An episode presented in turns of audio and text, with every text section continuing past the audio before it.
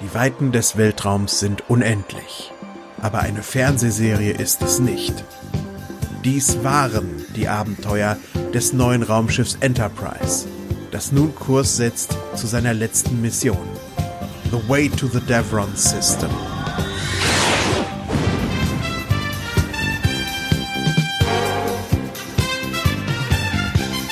Herzlich willkommen zu Star Trek Trek am Dienstag. Schön, dass ihr alle eingeschaltet habt. Ich begrüße euch herzlich zu Trek am Dienstag Spezial, eine Spezialausgabe von Trek am Dienstag. Schön, dass ihr eingeschaltet habt. Äh, Sebastian, ich begrüße auch dich. Schön, dass du da bist. Ähm, du bist natürlich meistens da, wenn es um Trek am Dienstag geht Ah. und vor allen Dingen, wenn es um Spezialausgaben geht. Ihr Lieben, es ist fast soweit. Es ist fast soweit. Die Next Generation ist zu Ende in Track am Dienstag. Also die Serie zumindest. Wir sind auf der Zielgeraden und äh, haben ja dessen angedenk eine Special-Reihe für euch gemacht. The Way to the Devron System, wo wir nochmal zurückblicken auf all das, was wir in den letzten sieben Serienjahren alles erlebt haben an Ereignissen und äh, Charakteren. Heute ist es mal wieder soweit. The Way to the Devron System, die fünfte Ausgabe unserer Special-Reihe, in der wir TNG verabschieden. Schön, dass ihr da seid. Schön, dass ihr mit uns verabschiedet. Das finde ich aber auch. Hallo Simon, schönen guten Abend. Äh, wer war das eigentlich am Anfang? War das der von der Wochenschau, der, der Mann, der immer sagt, Prag, äh, die, weiß ich nicht, jetzt fällt mir außer Prag überhaupt nichts Die ein. neue Hutmode wurde heute in Prag vorgestellt. Ja, genau, danke. Die großen Krempen liefen, laufen hier durchs Bild.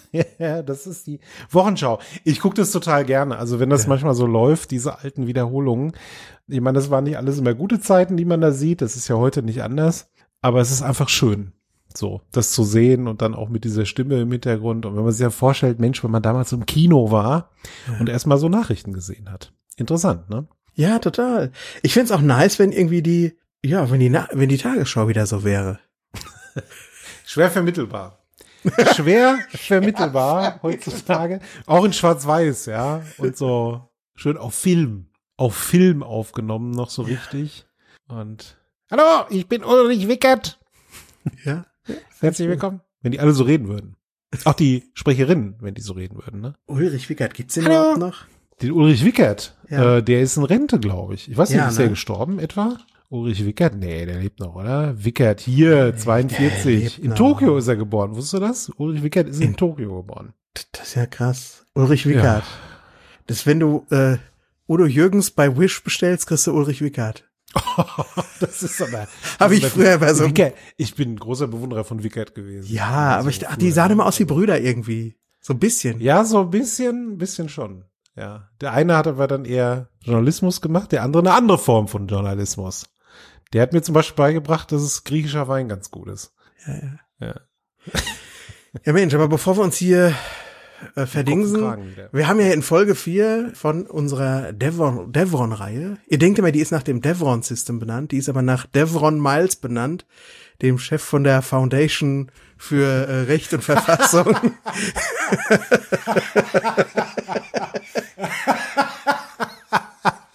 Ja, wir sind nämlich in Wirklichkeit ein getarnter Knight Rider Podcast. Das haben wir Ja. schon oft gesagt. Ne? Richtig. Nein, in Folge 4 Devon vor allen Dingen auch sehr gut. Folge 4, Folge 4 war so ein Ding, da haben wir mal über verlorene Ja. Geschichten gesprochen und haben die in eine Reihenfolge gebracht, die noch einmal die Entstehungsgeschichte der Next Generation wie einen persischen Teppich vor euch aufgerollt hat. Und jetzt machen wir noch mal das, was wir die beiden Male davor gemacht haben. Wir sprechen nämlich über Charaktere. Ein letztes Mal. Wir müssen uns noch mal wieder drei Hauptcharakteren widmen und auch zwei Nebencharakteren. Sollen wir schon verraten, wer das sein wird in dieser Folge? Ja, Ja, können wir. klar. ja. Also es ist ja kein großes Geheimnis, ne? Also wir starten mit äh, unserem Lieblingskanzler vom Dienst, nämlich der Diana Troy. Wenn man über Diana spricht, dann muss man natürlich auch mal kurz über ihre Mutti sprechen, die Loxana Troy, die uns ja auch begleitet hat. Und dann, Sebastian, haben wir noch ihren Lover derzeit. Oh, Oisi. Ich glaube ja. Ich glaube, da läuft was. Ihren Lover Worf. Du hast Izzy gesagt, ne? ja, ist sie, das war ja nicht so ganz deutlich. Es ist jetzt mittlerweile, ist es Ich habe. Oisi verstanden. Ich dachte, wer ist denn Oisi? Der ist doch Worf. Eusi, ja, Wo- Worf und seine Loverin nennen ihn Eusi. Eusi, Eusi, komm mal hier, komm mal vorbei, Eusi. Ja, nee, Entschuldigung. Also gut. Diana, Loxana, Oisi Worf und dann machen wir weiter mit Q und wir beenden das Ganze natürlich. Mit wem tragen wir das über die Ziellinie? Es kann nur einen geben. Hey, don't murder my name. Nee, ich, ich kann ihn einfach nicht. Jean, den Jean, unseren Jean. Unser- Das ist auch Wahnsinn, wie lange das schon her ist, dass wir das überhaupt erfunden haben hier, dass wir den konsequent Jean nennen und nicht Jean-Luc. Und bis heute denke ich, Sebastian, wenn man Jean sagt, meint man was anderes als Jean-Luc. Also das macht den, das verändert den Charakter richtig, wenn man den einfach Jean nennt. Es wird irgendwie intimer, oder? Findest du? Also, mir sind ja ein paar Sachen passiert, was diesen Namen so angeht. Natürlich wird das intimer dadurch, aber das hat ja auch seine Bewandtnis, da kommen wir nachher auch nochmal drauf. Und wenn jemand Jean-Luc sagt oder Captain Picard, dann denke ich mir, jetzt seid doch nicht so förmlich, das ist doch der Jean. Geht dann mit in meinem Kopf vor. Das ist schon fest irgendwie drin. Und das andere, was in den letzten Monaten passiert ist, es gab ja in der ähm, in der dritten Staffel von Picard gab es einen Charakter und der hieß Shaw. Und ab und zu wird er jetzt ja in irgendwelchen Podcasts mal erwähnt. Und wenn die Menschen den dann unsauber aussprechen, dann sagen die, ja, und dann kommt da der Shaw. Und dann denke ich, nein, das hat jetzt der Shaw gemacht und nicht der Picard. Ach so, der Shaw und nicht der Jean. Ja, das macht's auch schwierig schon. Das macht es tatsächlich schwierig. Ja. Für mich ist er jetzt immer der Jean, Ja. wenn ich ihn sehe, und das ist einfach mein Lieblingsjean. Simons Liebling Jean. Simons Liebling Jean, ja, Simons Liebling Bill und Simons Liebling Jean. So nenne ich mich manchmal einfach, wenn ich Lust drauf habe. Also, wir machen das wieder wie in den Ausgaben davor, wo wir über die Charaktere gesprochen haben. Wir wollen mal gucken, was denn in dieser berühmten Serienbibel über die Charaktere zu finden ist, also wie sich die äh, Macher der Serie diese Charaktere überhaupt vorgestellt haben. Da gibt's paar sehr interessante Details diesmal. Und wie das Ganze dann auch wurde, also gehen wir damit d'accord, ist das diese Person, die die Charakter, äh, die die ähm, Autorinnen und Autoren da erschaffen haben? Oder gibt es dann doch Unterschiede? Und wenn wir dann noch tolle Momente haben, die uns so selber begeistert haben an den Charakteren, dann können wir die natürlich auch loswerden. Also ein schöner Rückblick jetzt nach sieben Jahren TNG. Und ja, wir fangen einfach mal an mit der Diana Troy. Diana Maria Troy. Ja. Oder was ist ihr Zweitname? Hat sie gar nicht, ne? Glaube ich. Heißt einfach Diana.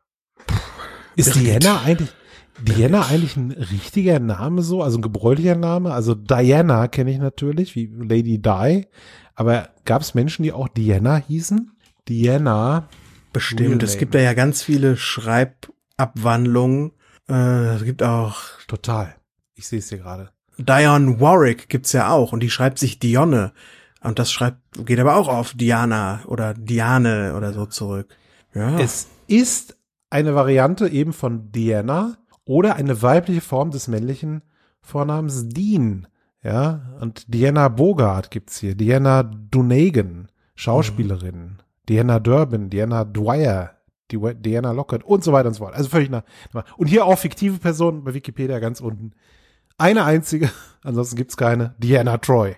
ja. ist die einzige fiktive Person mit diesem Namen. Sie ist aber angelehnt, als sie damals entwickelt wurde, an eine andere fiktive Person. Haben wir schon öfters mal erwähnt, die Deltanerin Ailia, die für die Phase 2 Fernsehserie in den 70er Jahren geplant war, die nicht zustande kam, woraus dann The Motion Picture hervorging und da, da war die Ailia dann aber auch dabei. Ja?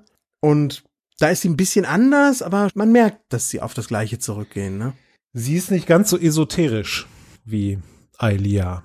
Nicht ganz so abgespaced, würde ich sagen. Also auch die Ailia, die noch nicht so mit Vija verbunden ist. Ich meine auch die Original Ailia, aber ja, definitiv gibt's da Parallelen. Und jetzt, also die, die Frage war eigentlich ziemlich blöd, die ich gestellt habe, denn natürlich ist Diana ein gebräuchlicher Name und so wie Eugene Wesley Roddenberry seinen zweiten Vornamen für unseren Teenager Mozart Wesley nämlich an Bord verwendete, ist Diana benannt nach dem zweiten Vornamen. Achtung, jetzt wird's heikel.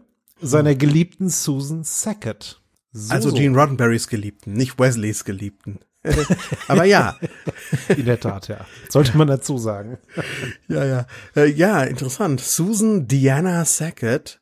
Und äh, da finde ich auch spannend. Das muss ja eine sehr offene Beziehung eigentlich gewesen, also eine sehr, sehr bekannte Beziehung eigentlich gewesen sein, dass das einfach so, ne, also die Major hat da oft wahrscheinlich weggeguckt oder jetzt heißt ihre Serientochter so wie ihre Nebenbuhlerin. Was? Also ich habe ja viel gelesen äh, über die Sache so halb freiwillig nur, weil als aus Recherche für unsere Gene Roddenberry-Reihe, ich habe ja Susan Sackett's Buch gelesen und dem ist zu entnehmen, dass Major Barrett natürlich wusste, dass der Roddenberry da seinen kleinen Roddenberry auch mal anderweitig verteilte. Aber mehr will ich, ich will da eigentlich nicht mehr dran denken an das Buch, weil da habe ich auch viel zu viel über den kleinen Roddenberry erfahren. So viel wollte ich nie wissen. Machen wir mal weiter mit Diana. Die Grundidee von Bob Justman und David Gerald war eine Heilerin des Geistes. Also keine Bordkaplanin, weil man sich von ritueller Religion ja verabschiedet hatte. Und das heißt, wir brauchen ja also eine, ja, eine Seelsorgerin einfach an Bord. Ja, wo die Leute hingehen können, wenn mal was ist, wenn sie mal was haben.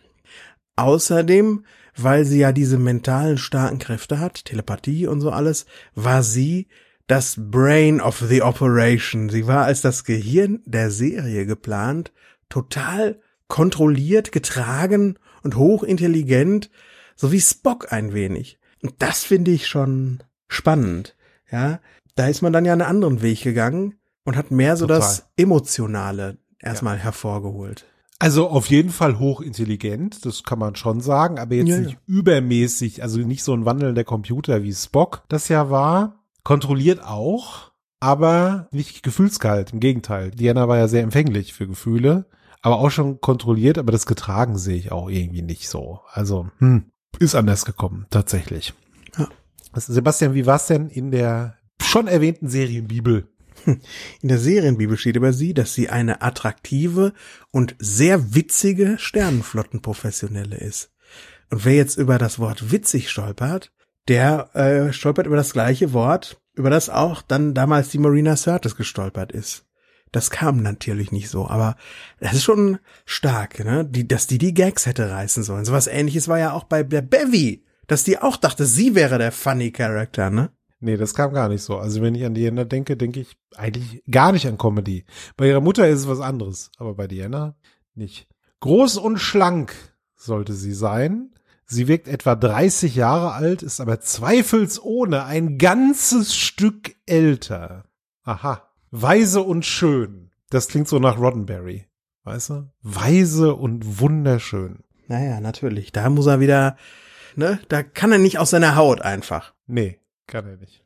Als Counselor bekleidet Diana eine Stelle, die man heute Psychologin oder Psychiaterin nennen würde. Ja, auf Raumschiffen des 24. Jahrhunderts ist diese Funktion von höchster Bedeutung, denn der Erfolg der Mission hängt nicht bloß vom Funktionieren der Maschinen ab, sondern auch von der Effizienz der zwischenmenschlichen Beziehungen. Und das ist ja eine ganz, ganz tolle Idee, über das 24. Jahrhundert mal zu zeigen und ich als jemand, der auch über Mental Health sich viele Gedanken macht, finde ich das total toll, dass das so sichtbar gemacht werden soll, dass das so geplant war.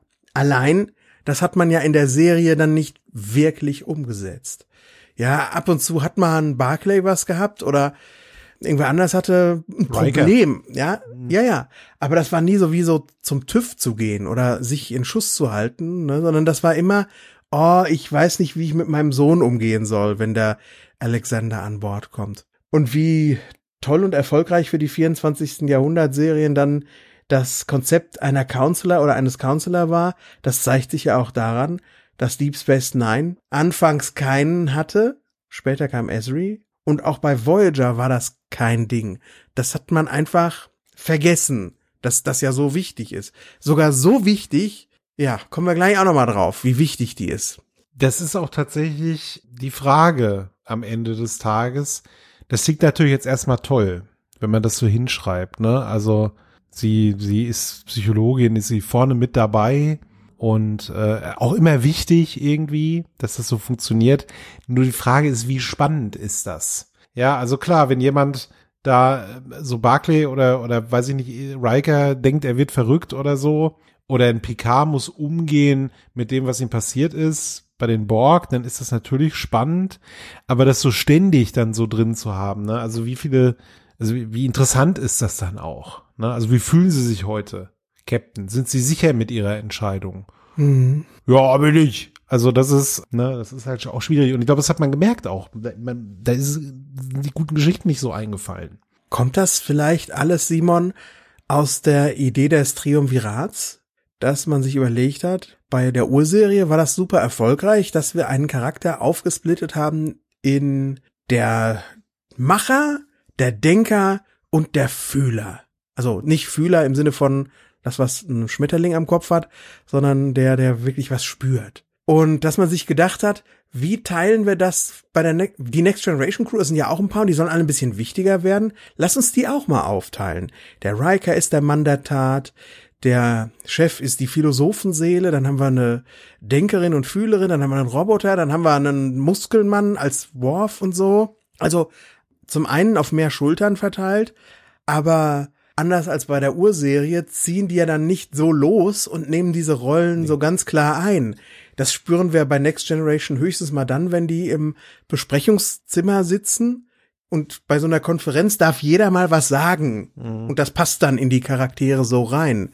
Aber da hört's dann auch auf irgendwie mit der klaren Wahrnehmung dieser Rollen. Man hat sich das bestimmt so gedacht, denn Diana ist ja auch auf der Brücke platziert, ne? Also auch so, was die Äußerlichkeiten angeht, äh, siehst du den Chef in der Mitte, also vom Viewscreen aus gesehen, links äh, hockt der Riker und direkt rechts Diana, also sehr nah an diesem Zentrum der Entscheidungsmacht sozusagen auf dem Schiff. Also das war bestimmt der Gedanke dass man halt viele Folgen so erzählen kann, ne? dass die einzelnen Charaktere ihre Stärken mit ihren Stärken, ihre Stärken bündeln, so sozusagen, und dann das Problem lösen.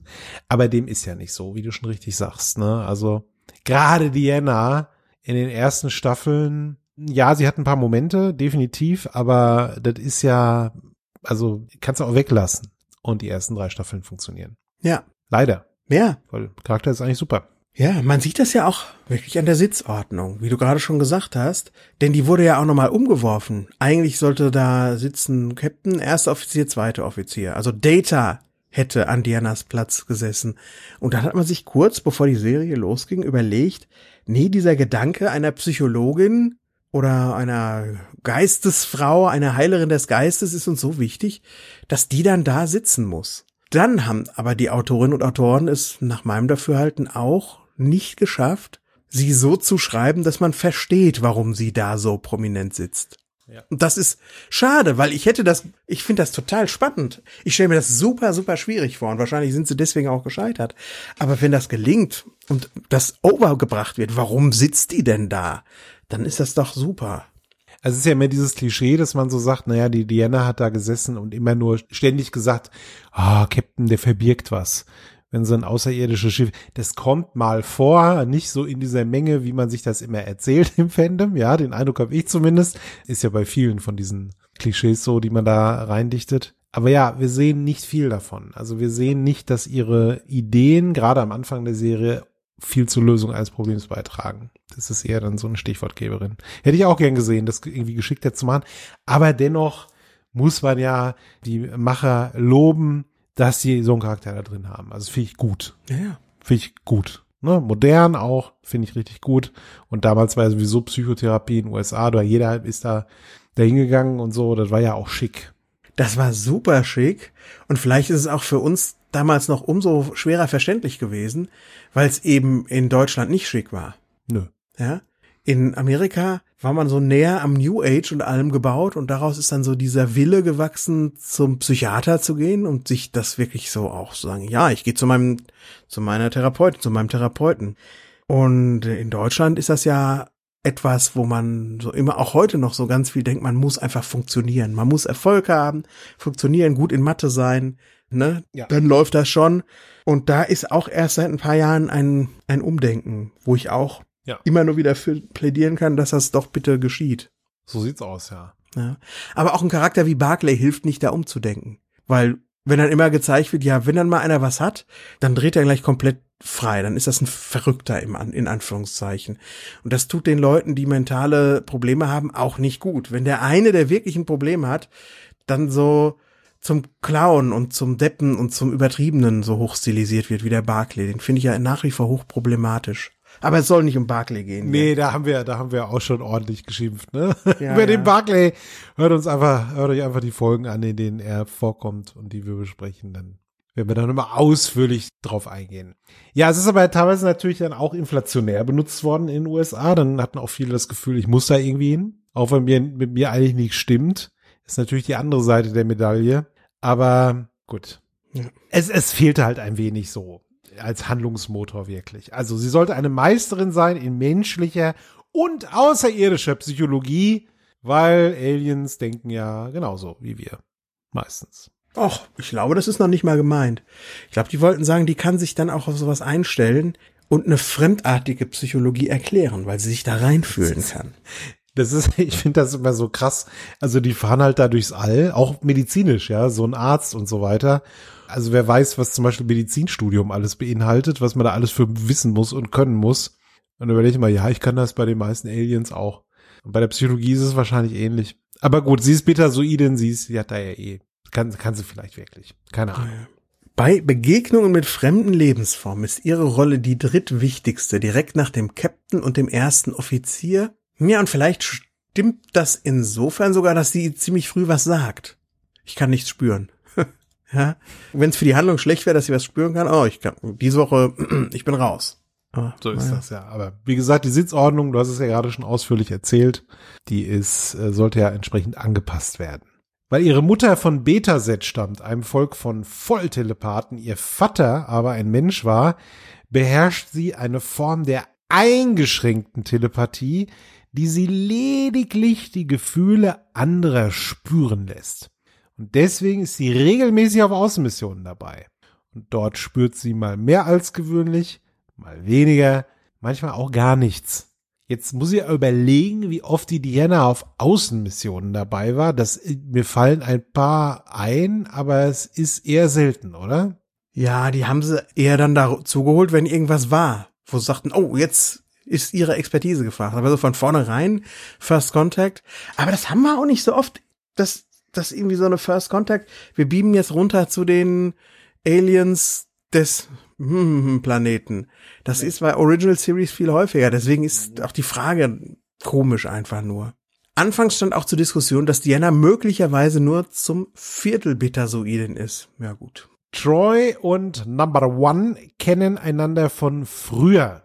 Sie fühlen eine starke gegenseitige Anziehung, der sie aber nicht nachgehen. Hier haben wir wieder diese schöne Parallele zu Alia und Decker. Für Number One ist das besonders schwierig, denn Diana ist unter seinem Kommando und er befürchtet, dass die romantischen Gefühle seine Urteilskraft beeinträchtigen. Und trotz des äh, nicht offiziellen Auslebens des Ganzen scheinen sie ja doch das Fisternölchen hin wieder zu haben. Denn das, was sie haben, ist bedeutungsvoll und genussvoll. Und sie bringen es daher nicht fertig, mal zu sagen, ja, okay, Feierabend. Ja, also die hängen ständig in so einem, so, so meint es die Bibel, die hängen ständig in so einem Nirvana zwischen, ja, in dem großen Vielleicht hängen sie fest, ja. Gibt's ja solche Konstellationen. Ja. Also, ich kenne Leute, bei denen das auch so ist. Ja, und ohne Scheiß, Simon, bevor Worf jetzt auf den Plan getreten ist, war das doch genauso bei den beiden. Ja, das war so. Ja, so ein großes Vielleicht mit ziemlicher Sicherheit Booty Calls, wenn die mal entsprechende Bedürfnisse hatten. Ja? ja? Vielleicht ist es jetzt auch immer so. Immer noch so. Trotz Aber, Worf? Ja, weiß ich nicht, wie modern der das sieht. Obwohl, naja, wenn ich so nee. an Worf denke, dann, nee, nee, nee, uh, das, das geht, glaube ich, nicht. Das geht, das kann man nicht machen mit Worf. Ganz so modern ist er nicht. Fisternölchen, schöner Begriff irgendwie. Von, von den, den verwende ich jetzt auch mal. Vor den Kolleginnen und Kollegen halten sie ihr Fisternölchen aber geheim. Auf der Brücke und auf Missionen verhalten sie sich komplett professionell. Doch die besonders weisen Besatzungsmitglieder wie der Captain und die Bevy, die ahnen etwas, Sebastian.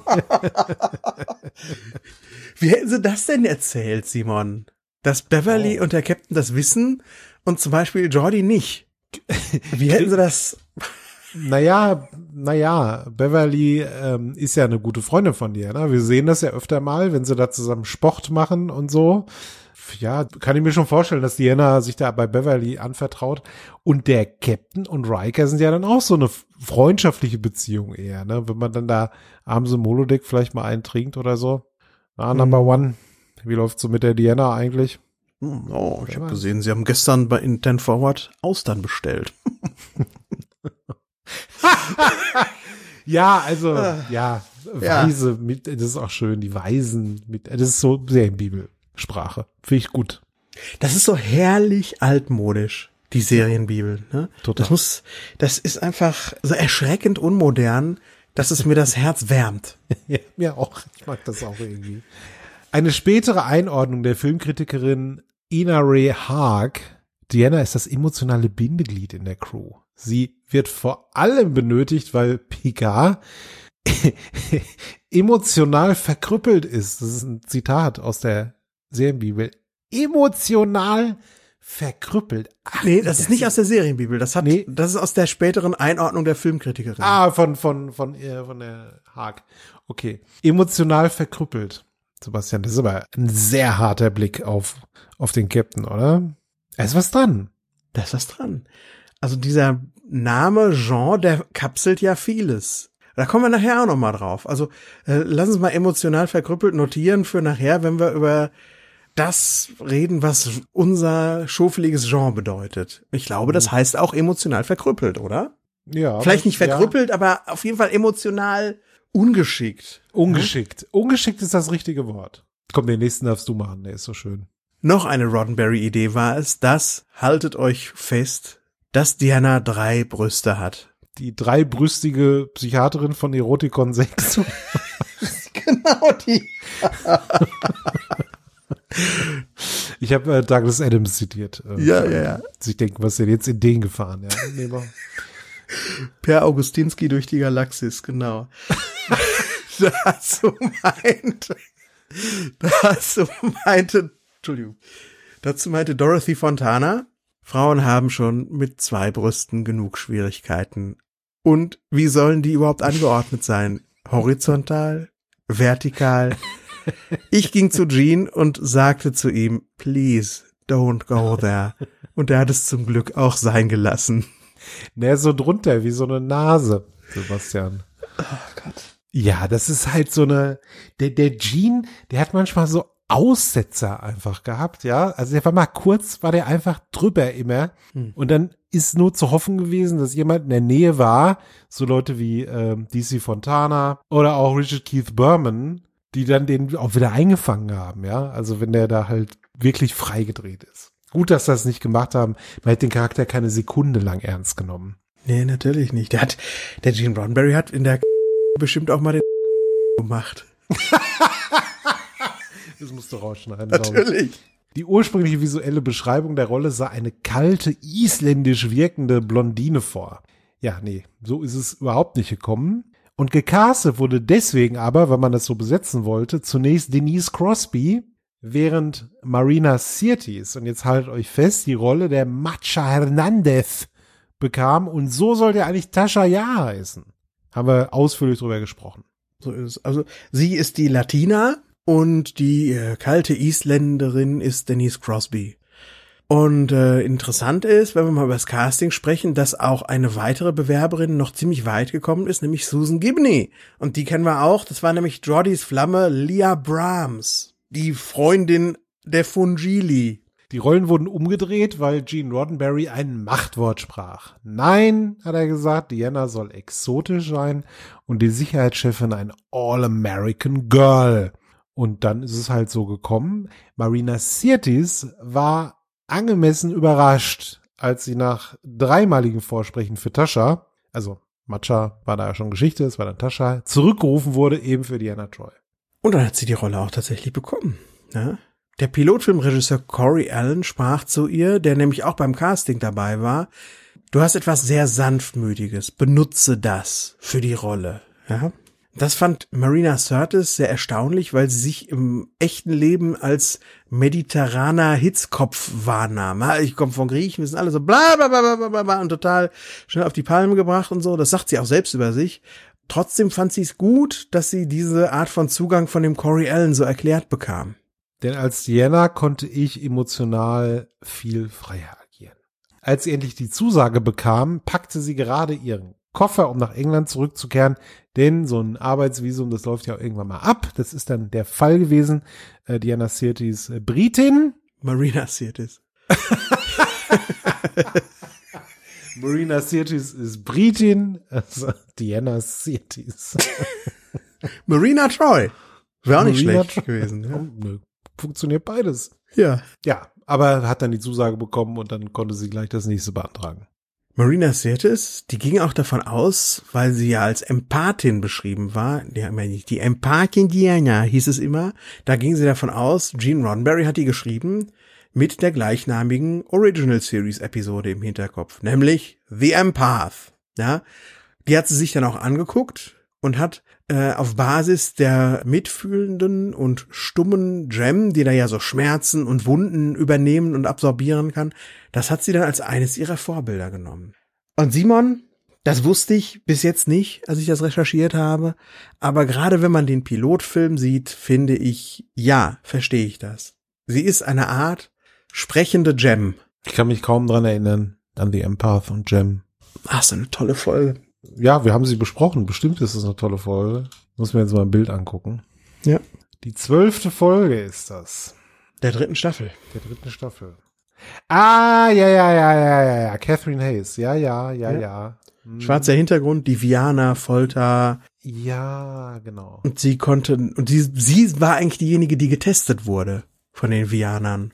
Richtig, richtig sowas. Ob ja, sie sich wirklich so aufopfert für die anderen jetzt, wo mir der Charakter wieder einfällt, ja, so, so ist sie, Diana, von der Art her. Stimmt. Interessant. Etwas, was mich immer irritiert hat, ist ihr Akzent gewesen. Der klingt nämlich wirklich seltsam.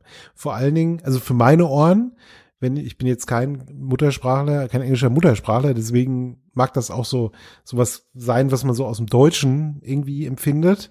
Aber ich fand den total seltsam und er ist auch seltsam, denn sie hat ihn auf ihrem ursprünglichen Charakter der Tascha Ja basiert und ihn so vage osteuropäisch gemacht. Und das klingt irgendwie total komisch, finde ich. Also gerade am Anfang der Serie. Da sind so seltsame Pausen irgendwie drin und das klingt irgendwie so hart an einigen Stellen und finde ich total holprig, um es mal so zu formulieren. Ja, das ist einfach eine Choice gewesen von der Marina, so finde ich das, die einfach schwierig ist. Weil wenn man die in echt reden hört, Marina Sirtis, die spricht so einen total breiten Londoner Akzent. Aber frag nicht nach Sonnenschein, ja? Also das ist fast schon so, so, so klischeehaft, so wie Mafiosi in Filmen so einen Brooklyn-Akzent total plattgewalzt reden, so spricht sie einen Londoner Akzent. Und dann sag mal jemandem, der das gewohnt ist, jetzt mach mal einen osteuropäischen Akzent. Und so klingt das, wie jemand, der eigentlich irgendeinen anderen starken Akzent hat der dann sich an was völlig Fremdem versucht. Und das klingt dann so ein bisschen wie Space Rumänisch oder so. Ja, und teilweise sind die Dialoge, die sie am Anfang hat, verbesserungswürdig, um es mal so zu formulieren, zumindest aus meiner äh, Sicht, wie die geschrieben sind. Und wenn die dann noch holprig vorgetragen sind, weil sie es nie anders kann, weil sie eben wahrscheinlich auch oft an diesen Akzent denken muss, ne? wie klingt das jetzt? Hm. Dann hat das, glaube ich, ihrem Ansehen in meinen Augen, so was ihr schauspielerisches Können auch angeht und dann diesen Charakter ernst zu nehmen, hat es eher geschadet. Deswegen hatte ich am Anfang auch so ein Problem mit ihr. Noch zusätzlich, auch mit der Delivery. Mhm. Ich glaube, da hat der Akzent viel mit zu tun. Jetzt bist du ja nicht der Einzige, der anfangs ein großes Problem hatte mit Diana Troy, denn nach dem Pilotfilm war sie der eine Charakter, mit dem das Produktionsteam, das gesamte Produktionsteam einfach komplett unzufrieden war. Die hatten nicht das Gefühl, dass sie den Charakter Diana Troy verstanden haben, dass sie dann einen Griff für haben, dass sie wissen, wie sie sie schreiben sollen. Und deswegen haben sie sogar kurzerhand beschlossen, dass in mehreren Episoden der ersten Staffel Diana Troy gar nicht erst auftaucht, auch ein Herausschreiben aus der Serie Once and for All aus der Next Generation am Ende der ersten Staffel war im Gespräch. Krass. Ja, krass. Wir haben uns doch gewundert, ne? oh, die machen ja gar nichts mit der Troy, die ist ja noch nicht mal da. Ja, ja. Als dann aber die Denise Crosby kündigte, wir erinnern uns, Skin of Evil, und sich abzeichnete, dass Gates McFadden in der zweiten Staffel nicht zurückkehrte, da war ja auch nicht klar, wie ersetzen wir die jetzt, wollte man wenigstens an einem der drei weiblichen Hauptcharaktere festhalten, sonst wären die ja alle aus der Serie verschwunden. Schwein gehabt, kann man sagen. Ne? Und das war für Marina Sirtis, wenn man sich jetzt in sie reinversetzt, war das ja eine verdammt knifflige Zeit. Ja, vor allen Dingen, weil ihr das auch auf so eine blöde Art und Weise kommuniziert wurde, ja. Dass quasi ihr Kopf schon auf dem, auf dem Block des Henkersbeils liegt, ja. Die Serienmutter Majel Barrett, die stets sehr, sehr geschwätzige, jeden Gossip liebende Majel Barrett, hat ihr gesagt, hör mal, das sieht ja nicht so gut aus für dich, äh, liebe Marina. Und ist ja auch vielleicht schade für mich, weil wenn dein Charakter nicht da ist, bringst du auch die Mutti nicht wieder. Naja, gut. Äh, tschüss, ne? Und das ist schon, da muss er erstmal mit klarkommen. Richtig, ja. Erleichterung kam dann auf der Hochzeitsfeier von Jonathan Frakes. Der Ehelichte, wenn ich mich richtig erinnere, seine Fackeln im Sturm Filmpartnerin Gina Davis. Genie Francis. Äh, Genie Francis, nicht Gina Davis. Genie Francis, genau. Ja. Brett Main hat die, glaube ich, gespielt. Oder Brett Hazard? Ich weiß es nicht mehr. Brett Main war es, glaube ich. Die Schwester vom Ori Main. Ja. Gespielt von Patrick Swayze. Ich kenne mich sehr gut aus mit diesem, mit dieser Schmonzette damals. Na egal. Da war jedenfalls Hochzeit und Gene Roddenberry nahm sie beiseite und sagte, die erste Episode der zweiten Staffel wird übrigens eine Troy-Episode. Und da war sie natürlich erleichtert. Da fiel ihr ein großer Stein vom Herzen. Im Pilotfilm übrigens auch nochmal nachgeschoben wurde Troy sehr, sehr emotional dargestellt. Und das wurde sofort daraufhin deutlich zurückgenommen. Und das fällt mir jetzt das erste Mal richtig auch auf, wo ich das recherchiert habe, dass sie sagt, Schmerzen, Schmerzen, Schmerzen. Großes, großes Ja, Glück, großes Glück. Also das wirkt fast so, als würden Emotionen der Lebewesen, denen man so begegnet, sie jedes Mal komplett übermannen, dass die Frau handlungsunfähig wird. Und das hat man ja dann zum Glück nach dem Pilotfilm sein gelassen. Aber das ist da in Encounter at Farpoint irre. Ja, ich glaube, das ist uns aber auch damals schon aufgefallen. Ne? Wir hatten nur keine Erklärung wirklich dafür, warum sie da so übertrieben spielt an der Stelle. Und auch das ist so eine Entscheidung, die dem Charakter nicht gut getan hat, finde ich. Gerade am Anfang. Ne? Dieses Umschreiben des Charakters, also weg von dieser großen Emotionalität, das brachte zeitgleich Kostümveränderungen mit sich. Es sieht es dazu, als man mir ein Dekolleté verpasste, vergaß man, dass ich der Charakter mit dem größten Gehirn sein sollte. Und das klingt, finde ich, nach dem trockenen Humor von Marina Sirtis. Ja. Das stimmt. Aber sie hat ja gar nicht mal so unrecht. Also sie hat völlig recht. Sie sagt auch, ja, die wussten anfangs überhaupt nichts mit meinem Charakter anzufangen. Aber als die Chefs mitbekamen, dass ich einigermaßen schauspielerische Spannbreite habe, bekam ich dann doch drei bis vier gute Folgen pro Jahr. Etwa ab Staffel drei wurde es besser. Und das stimmt. Ja. Ja. Die Folge The Price aus Staffel drei, was so die erste ist, wo sie mitspielt, die finde ich nach wie vor sehr schwierig äh, und gar nicht mal so gut gelungen. Aber so in Staffel 4 beispielsweise The Lost, das kosmische Band, Ja. wo Diana dann so bitchy wird, als ihr ihre Fähigkeiten genommen werden und da auch mal echt. Diese Perfektion anfängt abzublättern. Das war die erste Folge, wo es für mich richtig losging mit ihr und dann wurd's nur besser. Es war Besser. wirklich nur eine Aufwärtskurve für sie nach The Lost für mich. Finde ich auch. Dann kamen so Sachen wie Face of the Enemy. Oder ich fand auch, ich weiß nicht, Offspring war sogar davor. For the Lost, da fand ich sie in dieser Nebenrolle gut. So, wie sie mit Lal interagiert hat. Ja, und dann natürlich später dann Powerplay beispielsweise.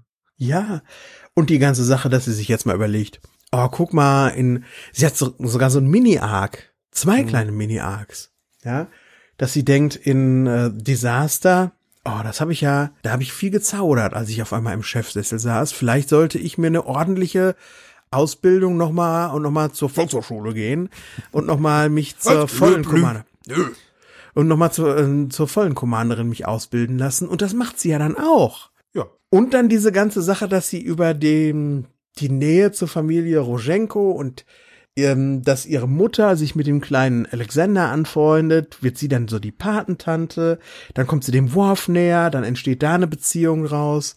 Irgendwie ist das, schlagt mich. Ich weiß, es gibt viele, die sagen, die Beziehung von Diana und Worf hat nie funktioniert. Aber ich fand, das war so schön hergeleitet. Und das war so schlüssig, dass die beiden was miteinander angefangen haben.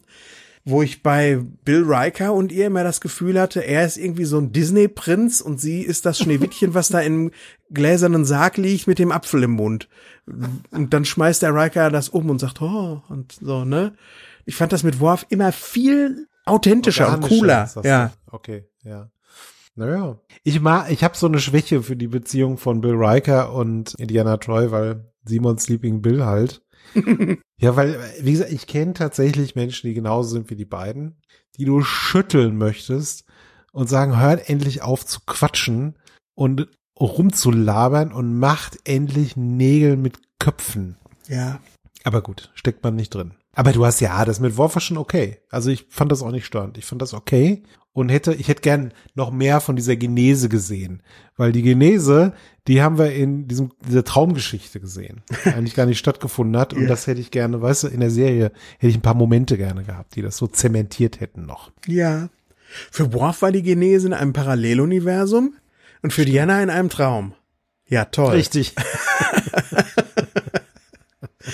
ja, das ist richtig. Ein paar Stimmen dazu. Bren Braga, eine Therapeutin an Bord eines Schiffes voller Leute, die angeblich perfekte Menschen sind und alle mentalen Probleme überwunden haben.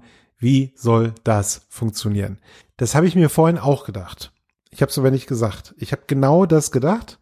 Passt ja irgendwie nicht dazu, wenn die schon alle, alle Probleme überwunden haben, zwischenmenschliche Probleme. Ich sehe förmlich die Situation in Gene Roddenberrys Büro vor mir. Irgendjemand kommt mit einem interessanten Skript an, wo jemand mentale Probleme hat und Diana kommt ins Spiel deswegen und dann sagt er sofort sein Veto. Nein, die Menschheit des 24. Jahrhunderts ist perfekt. Das können wir nicht machen. Also in den zweieinhalb Staffeln, wo der Roddenberry noch so bei Trost war, dass der wirklich sein Veto geben konnte und das auch getan hat. Und dann trittst du mit so einem Charakter komplett auf der Stelle. Da hat man sich eine Falle gebaut. Das ist ein Logikproblem. Diana ist am Anfang der Serie ein Logikproblem. Schon. Als nächstes meinte Narain Shankar, ich stamme aus einer Einwandererfamilie aus Indien, in der niemand jemals offen über Gefühle sprach. Deswegen habe ich den Charakter Diana Troy niemals kapiert. Finde ich spannend. Erfrischend offen. Mein Vater würde auch den Charakter nicht kapieren. Es hat nichts mit Einwandererfamilien oder so zu tun. Das ist aber auch, da haben wir schon mal drüber und, uns unterhalten, das ist auch so die Generation, ne? Also mein Vater ist auch nicht unbedingt jemand, der viel über seine Gefühle redet. Das ist so diese Generation. Hm. Da hat man das einfach nicht gemacht. Ja, gut. Ich finde, man kann den Charakter Diana Troy trotzdem irgendwie auch kapieren. Also, das ist natürlich sehr zuspitzend hier, wie der Narain das formuliert. Ja. Unser Enfant terrible unter den Autoren, der Tracy Tormé, der sagt einfach nur, ich mag Marina, aber ihr Charakter war mir zu weich und gefühlsbetont. Hm. Und da denke ich so, es ist eine komische Argumentation, Tracy. Ja, weil das heißt, es darf solche Charaktere nicht geben. Und das ist ja nun wirklich Quatsch. Weil selbst wenn du selbst nicht so bist, lieber Tracy, dann muss es auch solche Charaktere geben können, wenn du ein abgerundetes Bild der Menschheit zeigen möchtest. Ja. Das ist ja genauso wie wenn du sagst, also, boah, ey, ich weiß ja nicht, also Star Wars ist ja schon eine ganz gute Geschichte, aber mir war der Darth Vader irgendwie zu böse. So böse bin ich nicht. Ja? der Imperator. Der Imperator, ja, ja. Ah, der Darth Vader war doch lieb. Der ist ja, der war doch lieb. Hat sich doch hinterher herausgestellt. Ja. Ab Staffel 4 war dann mit Jerry Taylor eine weibliche Produzentin im Chefsessel. Sie trieb die Weiterentwicklung des Charakters offensiv voran. Das haben wir ja auch schon gerade lobend erwähnt. Ab da geht's dann so langsam los und da merkt man auch den Einfluss von Jerry Taylor, die sich in dieser, diesem Männerraum wahrscheinlich mal umgeguckt hat und gesagt hat, Freunde, also, was er teilweise für Sachen erzählt, ne, also, da müssen wir jetzt auch mal was machen. Da muss ich jetzt, da muss ich jetzt ganz random denken an eine Geschichte. Da war ich noch bei meinem letzten Arbeitgeber und da waren öfters mal so Schülergruppen einfach zu Gast, die dann da so, ja, Lehrgänge bekommen haben und so, ne? Dann gab's schön einen, der stand vorne, hat einen erzählt und dann sind die nachmittags um drei oder vier Uhr wieder abgefahren. Und einer von denen wurde dann dabei erwischt, wieder aus dem Konferenzraum Kühlschrank so ganz viele Colaflaschen in seinen Rucksack gestopft hat. Alles so diese kleinen schönen Schlingel. 0,2er Gläschen dann also da rein. Und das hat dann eine Kollegin von mir gesehen und hat dann zu dem gesagt, einen unsterblichen Satz. Ich stand auch daneben, weil ich gerade mit aufgeräumt hat. Wenn das deine Mutter sehen würde.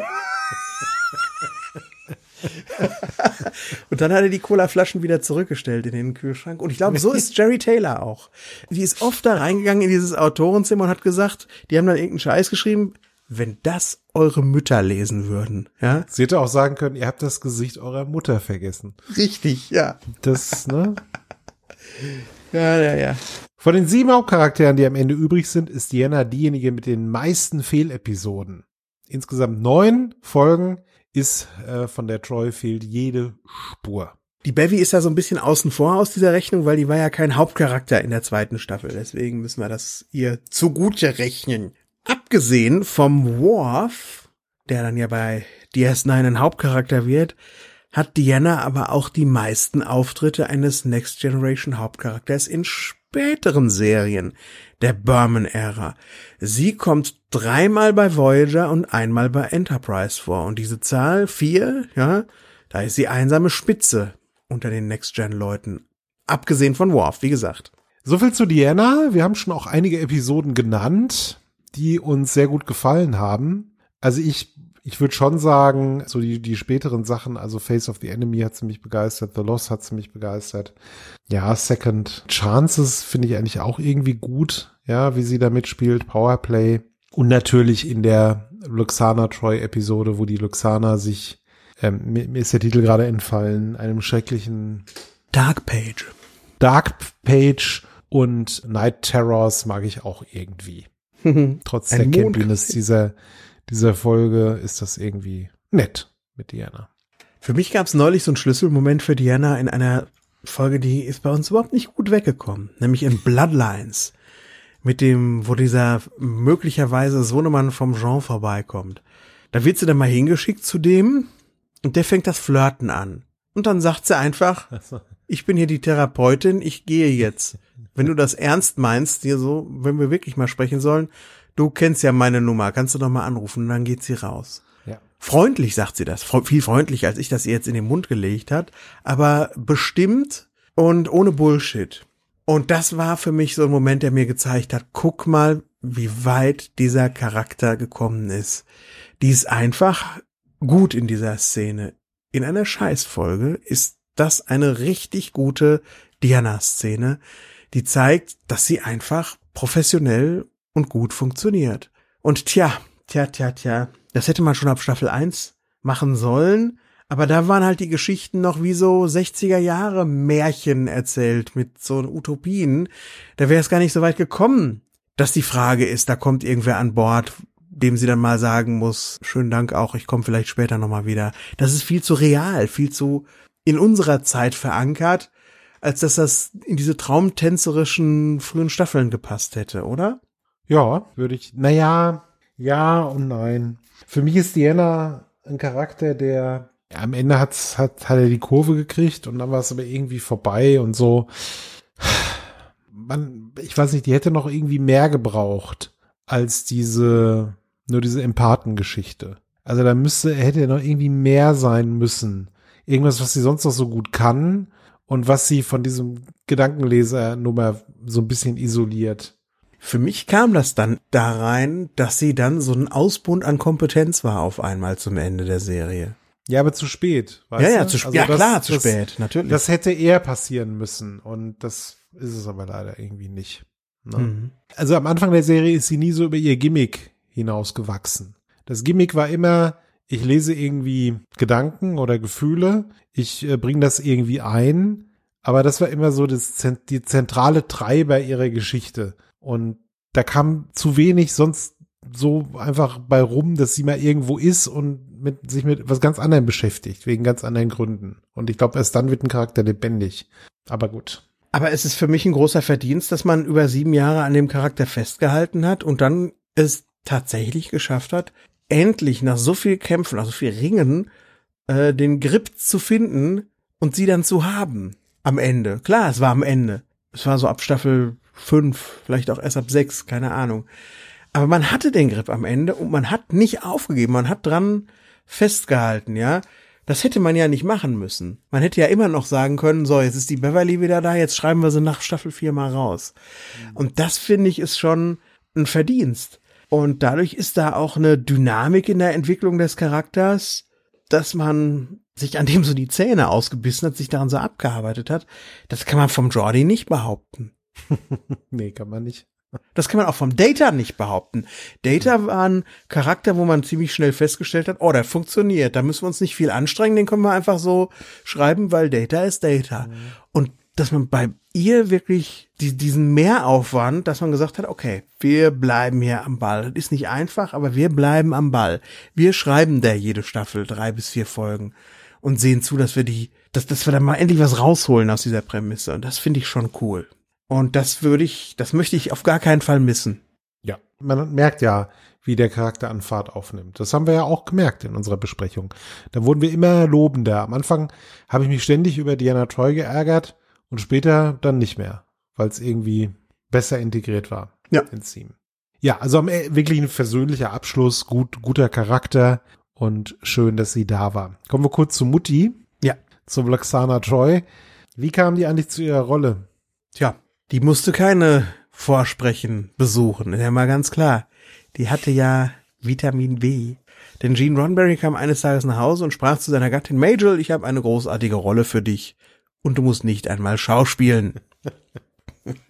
Jetzt kann man sich natürlich vorstellen, wie Major Barrett so privat ist oder war vielmehr. Sie lebt ja nun auch nicht mehr. Aber ja, der Charakter der Lexana Troy ist Major Barrett so auf elf gedreht wahrscheinlich. Ja. Von zehn auf elf wenn man das, wenn man dem alles so Glauben schenken kann. Ja, Alexana, ein Charakter, der, ja, weiß ich, also die macht ja auch eine, eine tolle Entwicklung so durch. Ne? Also die fängt an als wirklich so ein Comedy-Charakter, so laut und und bringt unseren Genre irgendwie in Bedrängnis. Ja, der Captain, der ist es mir total unangenehm, wenn sie da ist. Aber es gibt ja dann doch ein paar Momente mit ihrer Tochter, also auch die Schwierigkeit, die sie mit ihrer Tochter so hat. Und das wird ja dann hinterher auch zappenduster noch, was äh, mit Luxana so passiert. Völlig überraschend, wie ich finde. Oder auch ihr, ihr Besuch auf Deep Space Nine. Und das macht diesen Charakter schon sehr lebendig. Also für mich war nie eine Frage, dass ich den Charakter nicht ernst nehmen kann. Luxana gehört für mich zum Universum dazu. Für mich auch. Das ist ja einer von diesen Charakteren, die wirklich, da konntest du die Uhr nachstellen, einmal pro Staffel geholt wurde. Und selbst in der Staffel, wo sie nicht dabei war, nämlich in Staffel 6, war sie dann eben in der anderen Serie, die gerade zeitgleich lief, bei DS9. Und man sagte mir so, hatte ich die Ulknudel. Die war immer so ulkig, das war immer so albern, so lustig. Ja, das sind die ersten drei Auftritte, Simon. Das ist Haven, da wo Wyatt und die Wyatts an Bord kommen. Das ist äh, Manhunt, wo sie im Holodeck noch denkt, der Rex da, der Bartender, ist ein echten. Und das ist Menage à Troy, wo sie von einem Ferengi entführt werden. So. Und dann kommt schon Half Alive mit Timothy wo sie sich wirklich verguckt und dafür einsteht, dass der eben nicht mit 60 Jahren rituellen Selbstmord begegnet. Äh, begeht, begegnet. Quatsch. Ja.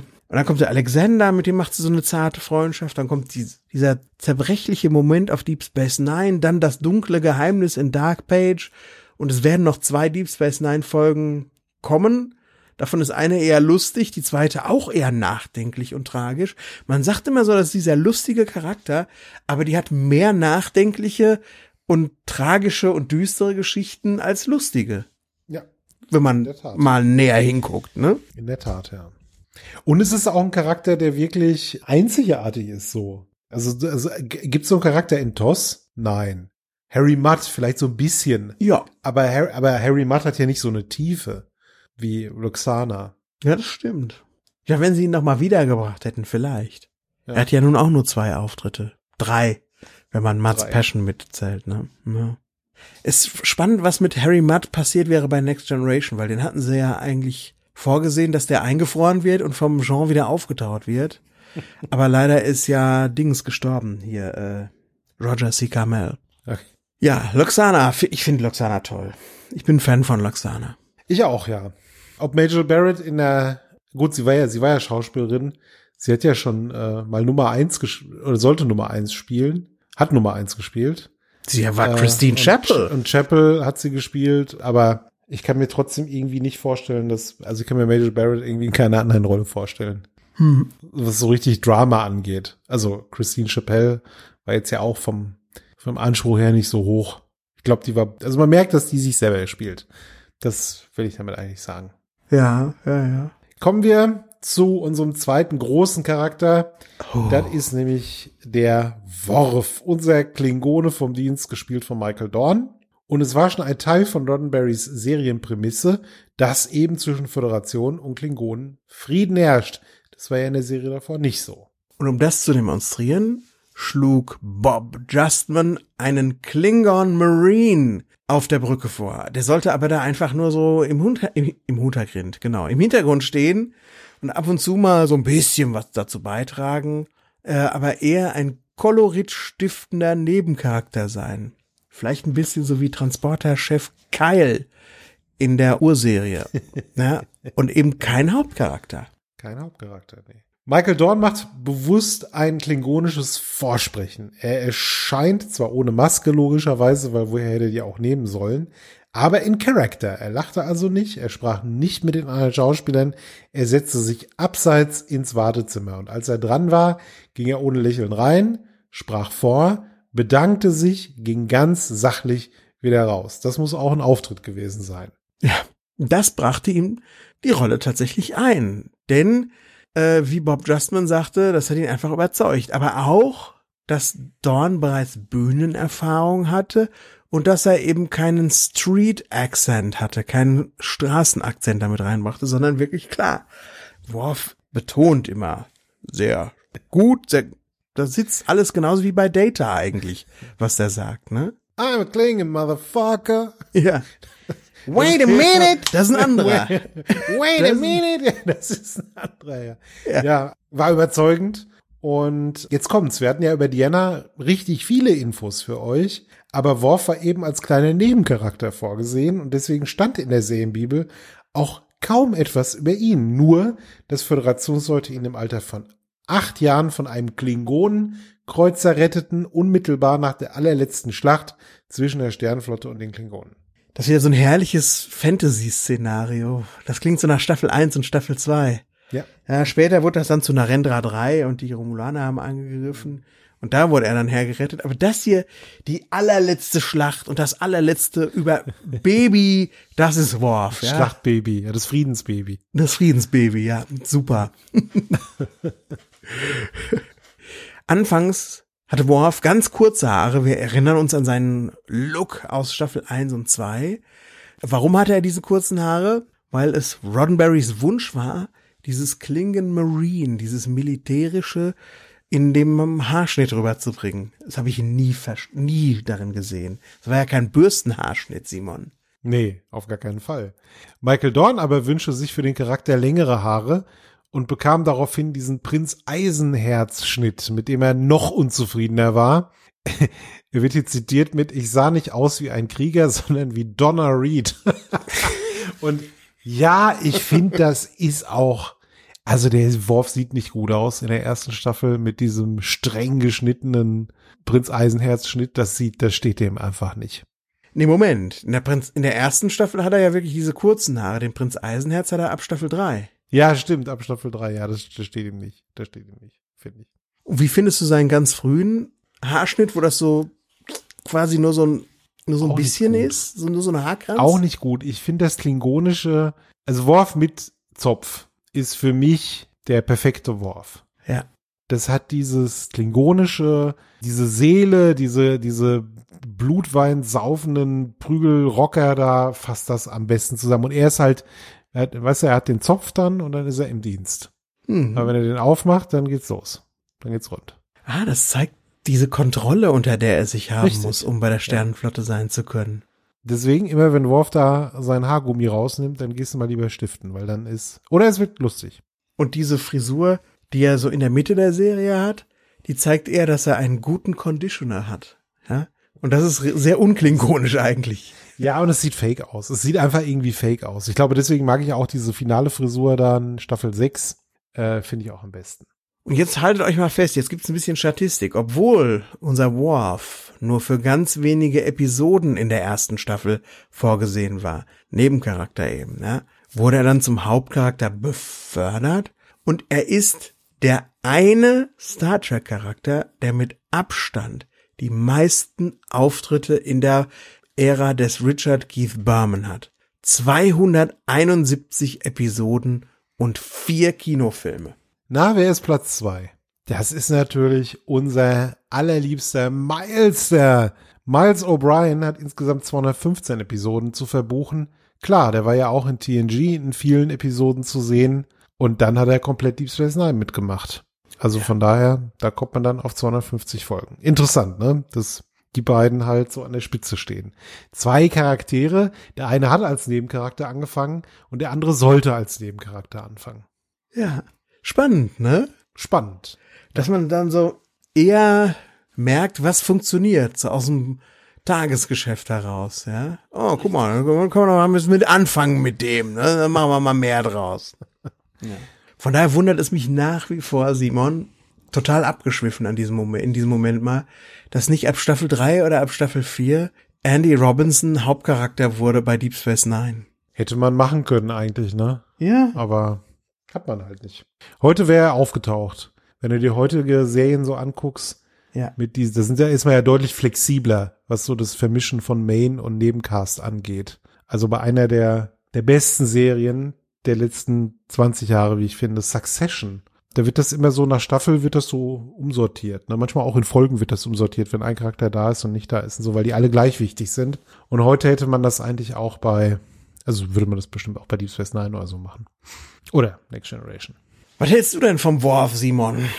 Ja, brillanter Charakter einfach nur. Äh, wenn man überlegt, wo der angefangen hat und was der alles erlebt im Laufe von der Next Generation und später dann natürlich auch im Laufe dieses Jahres. Nein, aber wir wollen uns hier mal auf die Next Generation beschränken. Also von diesem, ja, leicht dümmlich anmutenden Klingonen, den man da irgendwie sieht, der immer nur so agro ist und vom Chef ständig einen Einlauf kriegt, so gefühlt am Anfang, ja, haben wir ja einen richtigen Family Arc hier, ja. Also wir lernen über Worf, lernen wir die Klingonen zum ersten Mal richtig kennen. Wir lernen die Kultur, äh, die da herrscht. Wir lernen legendäre Feindschaften auch kennen und legendäre Charaktere. Wir haben eine tragische Liebesgeschichte mit Kayla und dem Sohn, der dann daraus entsteht. Also Folgen wie Sins of the Father oder Reunion oder dann natürlich dieser mega Zweiteiler Redemption zwischen äh, vier und fünf. Das ist, also was sie aus dem Charakter gemacht haben, ist Wahnsinn. Und was Dorn aus dem Charakter gemacht hat, ist auch Wahnsinn. Dass Worf ja diesen Klingonen total lebendig gemacht hat. Da ist so ein Humor drin in seinem Verhalten. Also Worf war immer witzig auch. Hm. Ja, Worf konnte aber auch tragisch sein. Und äh, Worf war total nahbar, also auch total menschlich, ne? was jetzt wieder komisch klingt, weil es ja ein Klingone sein soll, aber ein total menschlicher Charakter, der eben auch Fehler haben durfte der wirklich auch Fehler haben durfte oder auch mal um völlig am falschen Dampfer sein konnte. Siehe so eine Folge wie Ethics, ja? ja. Und dann gibt's viel zu lachen mit ihm, dann kommt er mit Diana klar und der ist einfach auf ganzer Linie ein Meisterstück, dieser Charakter. Und wenn, wenn ich rein objektiv gucke, auf die Next Generation vielleicht der erfolgreichste Charakter, zusammen mit dem Chef. Vielleicht, wenn es darum geht, was hatten sie mit ihm vor und was ist daraus geworden, ja. ist er definitiv der erfolgreichste Charakter. Der Chef, klar, da hat man immer gedacht, das ist der Chef. Dem, mit dem müssen wir Chefsachen machen, aber beim Worf hat man das nicht gedacht. Das hat sich so entwickelt. Was für ein Breakout-Charakter. Ich würde ihn auch über Data ansiedeln. Für mich. Weil auch bei Data ist das irgendwie klar. Ja, der ist so schön so kindmäßig, so der Androide und das macht ihn so Spock und Roboter. Ach, den haben doch sowieso alle gern. Das ist ja schon eingebaut in den Charakter, dass der gern gehabt wird. Und beim Worf ist das nicht eingebaut eigentlich. Der, der musste erst so schreiben, dass er äh, gut wird. Und ich glaube auch dieser Vergleich mit Data. Data fängt genauso stark an. Und dann gibt's so bis The Measure of a Man. Das ist dann so irgendwie der Zenit. Und dann verliert er an Fahrt, finde ich. Data. Ja, dann geht man auch wieder ein paar Schritte zurück mit ihm, paar Schritte nach vorne. Es gibt dann auch noch Highlights, total und so, ne? Aber dieser Drive, dieser Arc ist so bei Data ein bisschen raus.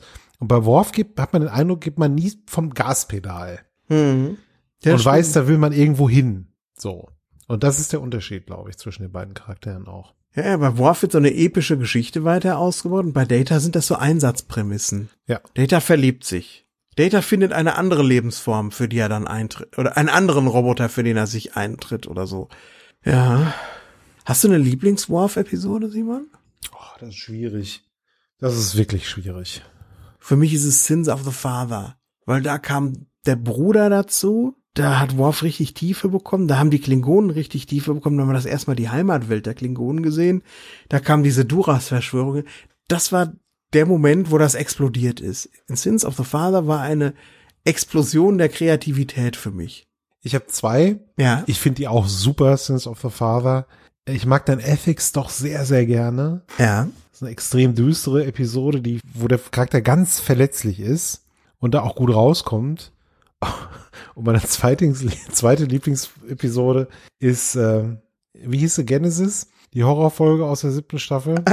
ja. Äh, ist eigentlich keine richtige Worf-Episode, aber da finde ich den einfach, also nicht, na, bis zur Verwandlung ist das auch ein brillanter Worf. Trotz, wir da trotz. sehen. Also das.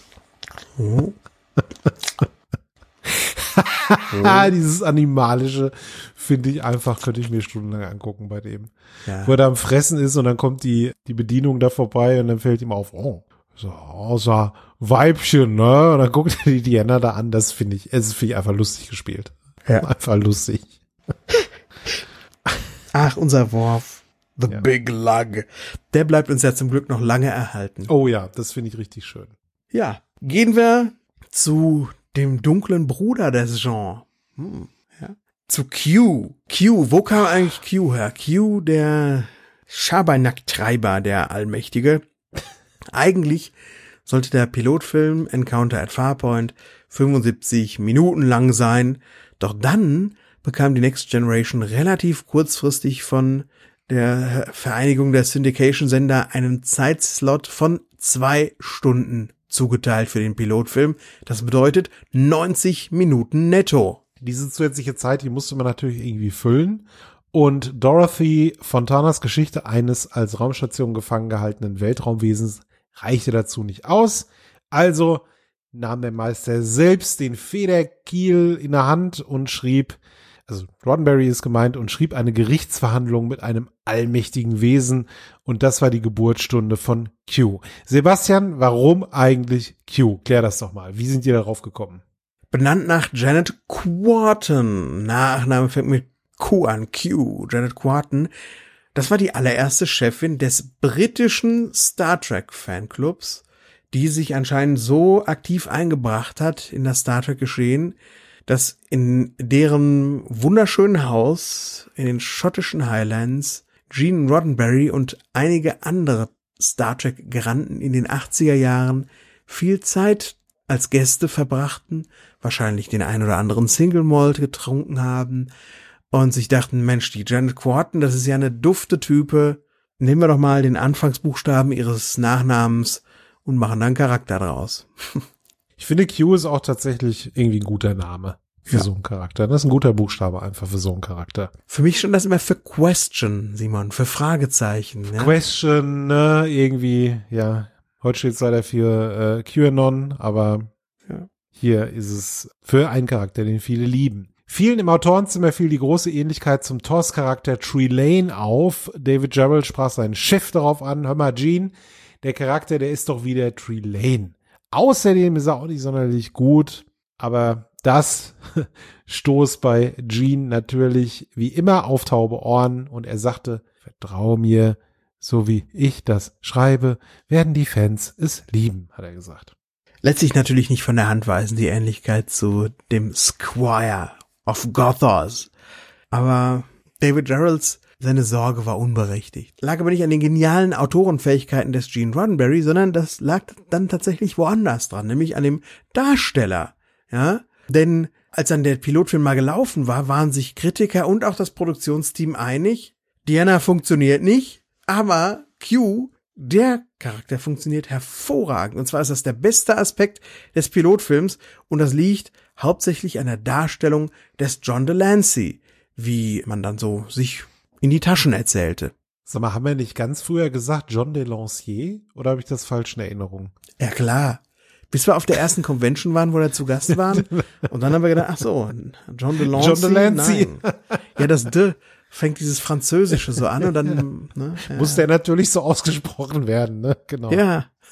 Maurice Hurley, mein Lieblings Maurice Hurley, mein Liebling Maurice, der war besonders fasziniert von Q und wollte ihn in Staffel 2 in einem, achtet drauf, mehrere Episoden langen Arc unterbringen. Und der hätte ihn dann als einen unzuverlässigen Gott dargestellt. Naja, gut. Wäre nichts Neues gewesen, ne? Der 1988er Autorenstreik, wir stecken gerade aktuell wieder in einem, verhinderte das. Es gab keinen längeren Story Arc. Q kam nur in ebenfalls von Maurice Hurley geschriebenen Q-Who vor, wo wir die Borg dann auch kennenlernen. Der Charakter kehrte immer wieder zurück, noch während TNG lief, sogar im Spin-off DS9. Ron Moore dazu, das funktionierte nicht, denn das Geheimnis von Q ist seine Beziehung zu Picard. Hat natürlich recht. Aus irgendeinem Grund war Q in Picard verliebt. Auf DS9 fehlte diese besondere Beziehung komplett. Stimmt, die, also Cisco und Q haben null, null Chemie miteinander. Ist Q wirklich in Jean verliebt? Naja, so wie man sich halt in ein Haustier verliebt. Später gewinnt er dann ja an Respekt für den Captain. Ne? Also das ändert sich ja, aber am Anfang findet er den Picard einfach faszinierend. Hm. Wir auch. Es ist ja auch unser Genre. Wir sind ja auch so ein bisschen in ihn verliebt. Also auf die Art und Weise wahrscheinlich. Klar. Q ist dann auch tatsächlich, wie wir in Kürze besprechen werden, die Klammer, die um Next Generation liegt. Der Pilotfilm und das Serienfinale. Die Gerichtsverhandlung beginnt und äh, ja, sie geht weiter. Sie endet ja nicht im Serienfinale, aber das ist schon sehr, sehr geschickt. Das sollte man nach Möglichkeit machen, eigentlich. Eine Klammer um eine Serie legen mit der ersten und letzten Folge. Und Q ist Teil einer illustren Runde, kann man sagen, denn zusammen mit Quark, Morn und natürlich dem großen Gal Ivek ist Q einer von vier Charakteren, die in allen Burman-Ära-Serien des 24. Jahrhunderts auftreten. Lasst euch das mal auf der Zunge zergehen. Ja. Toll. Ja. Bis auf Quark kein Hauptcharakter dabei. Das finde ich das Spannende. Morn, Gully weg und Q. Ja, und Quark halt, ne? Stark. Ja, und Q, was ist mit dem so passiert? Ja, da war am Anfang so ein Ärgernis, so wie der Trelane. Dann hat er mal sich ein bisschen zu weit aus dem Fenster gelehnt, hat von seinen Chefs im Kontinuum einen auf den Deckel bekommen. Und dann hatte ich so ein bisschen das Gefühl bei ihm, dass er daraufhin sich gesagt hat, ja, zu Hause bei meinen anderen Cues oder so, das ist alles ein bisschen schwierig. Ich wende mich jetzt mehr der Menschheit zu. Und zwar diesem einen Menschen, den ich besonders faszinierend finde, dem Jean wende ich mich zu. Und Nee. das war für mich so, das, was den so ausgemacht hat, die Reise, die er gemacht hat. Er ist ja auch menschlicher geworden. Am Anfang fand ich ihn auch gefährlicher und unangenehmer. Also gerade auch die Riker-Folge beispielsweise ganz am Anfang, wo ja auch Leute draufgehen. Da ist er gefährlicher und unberechenbarer und er wird immer menschlicher. Und das ist dann auch so bei diesem, dass er die, diese Beziehung mit der Vash beispielsweise hat. Und ich glaube, die hat er auch nur, weil der Picard die gut findet. Und er will rausfinden, was findet denn der Picard gut an der? Ja, ich will das ergründen, ich will das verstehen, weil wenn mein Liebling Jean, wie Q manchmal genannt werden will, wenn, wenn der, ne, wenn der halt jemanden gut findet, dann muss ich das alles ergründen. Ne? Also der ist obsessed mit Picard. Der ist nicht verliebt, der ist obsessed mit Picard. Aber er wird auch im Laufe der Serie harmloser. Er hat immer noch gute Auftritte und umgänglicher. Das dreht man dann später ein bisschen zurück äh, in Star Trek Picard, der Serie, die ja jetzt neulich erst lief, in der zweiten Staffel. Aber trotzdem ist, ist er, ja, der ist dann halt ein Kumpel irgendwie. Den Kumpel Q fand ich immer auch so, ja, ist okay, lass das mal.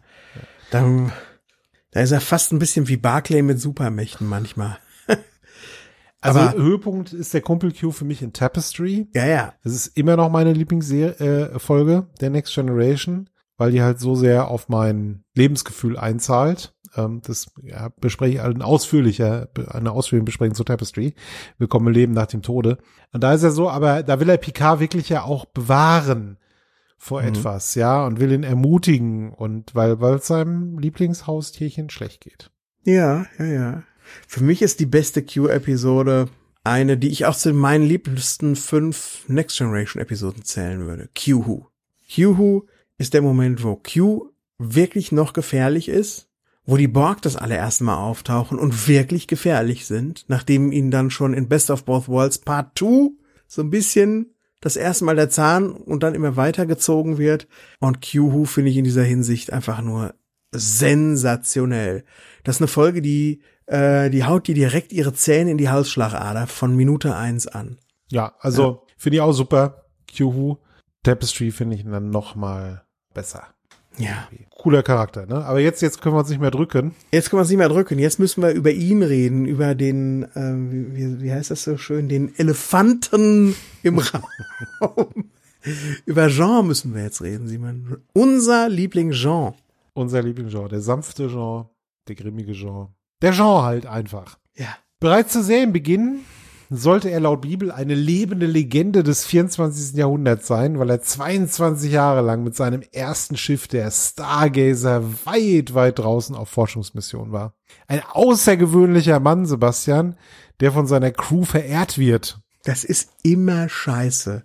Wenn du so eine super steile Behauptung in die Serienbibel reinschreibst und du weißt noch gar nicht, bevor die Folge, die erste Folge gelaufen ist, können wir dem gerecht werden. Er ist bereits eine lebende Legende. Ja, na gut. Zum Glück haben sie Patrick Stewart bekommen. Der hat das ziemlich schnell overgebracht. Aber das hätte auch richtig in die Hose gehen können, Simon. Ja, schon.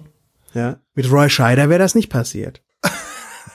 Ach, weiß ich, weiß ich nicht, Roy Scheider. Ah, nee. Nee, das hätte nicht funktioniert. Roy nee. Scheider ist in anderen Rollen stark, aber ja. nicht in dieser. Das wäre eine Katastrophe gewesen, Sebastian. Das wäre eine Vollkatastrophe. Vor allem, wenn er die Roy Scheider Brille, Brille, die Roy Scheider Brille aufgehabt hätte.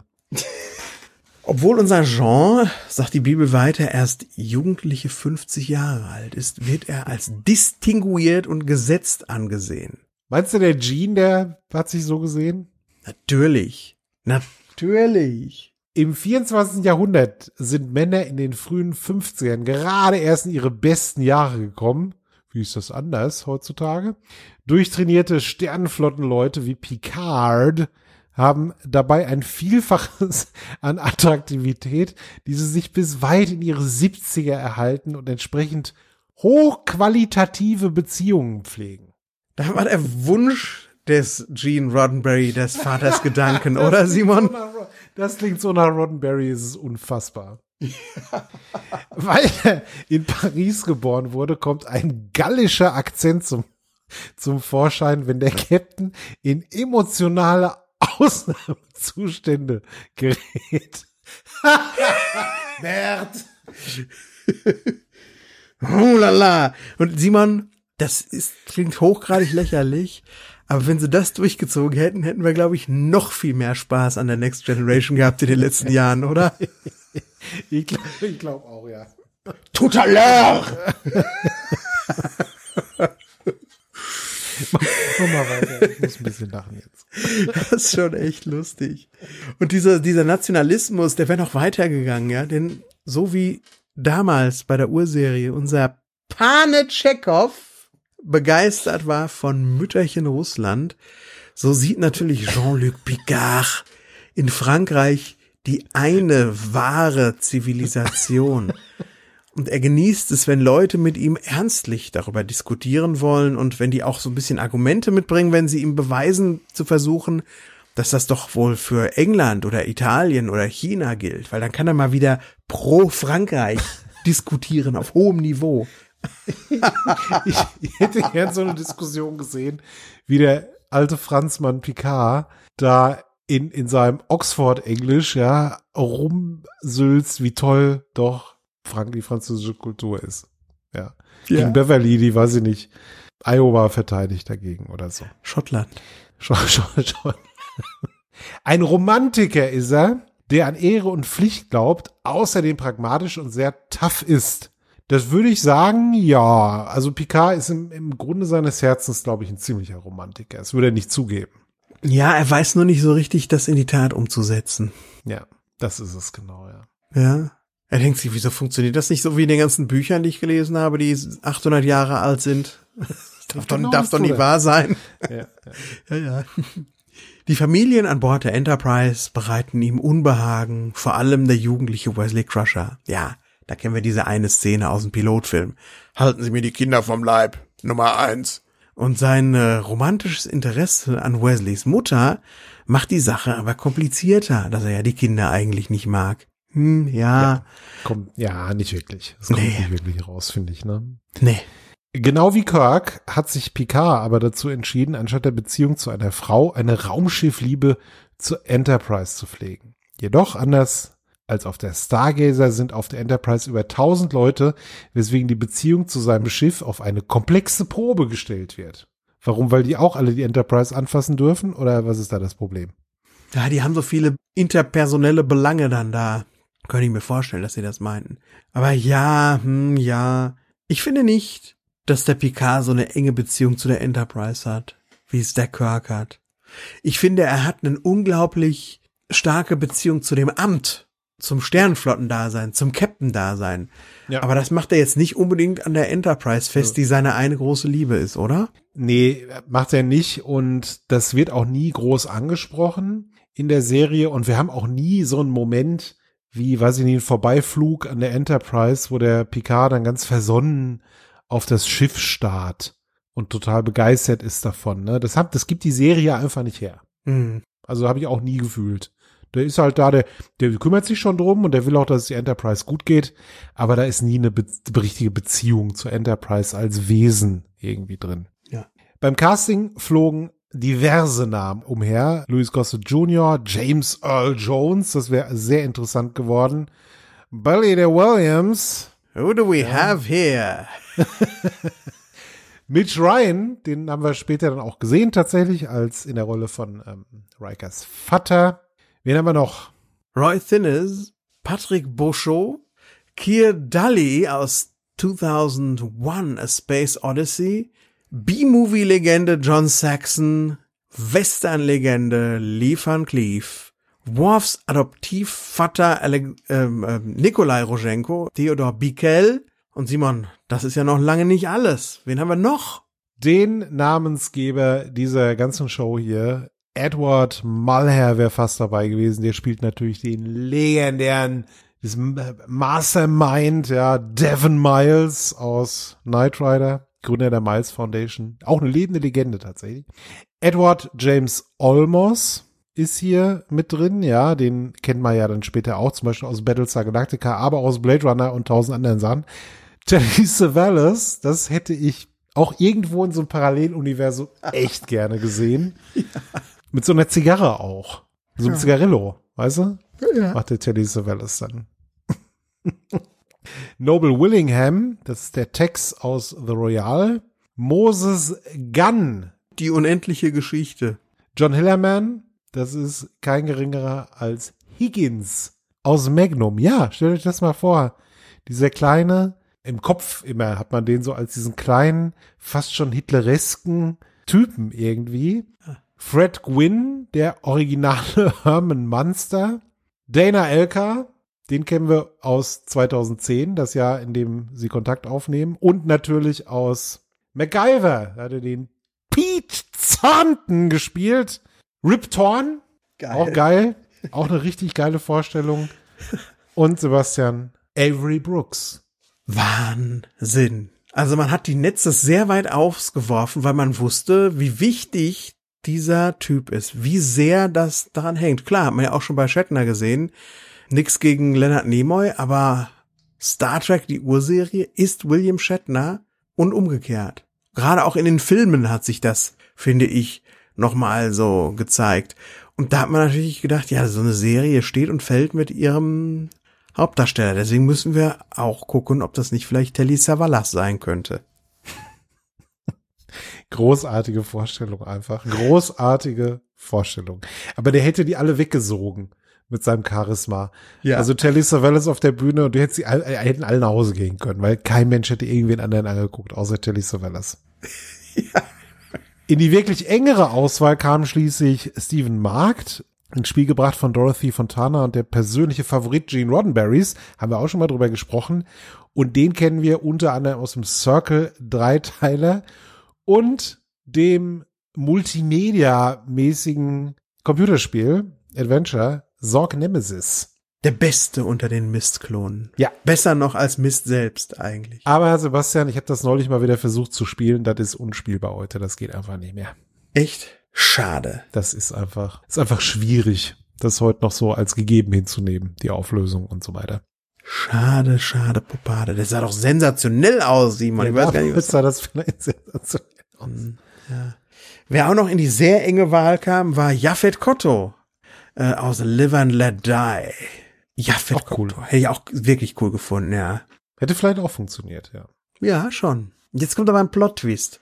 Robert Justman und seine Ehegattin hatten bei der UCLA einen Volkshochschulkurs belegt zum Thema Humor. Und Simon, wer war dort Gastsprecher einer Volkshochschule? Ein gewisser Patrick Stewart aus England.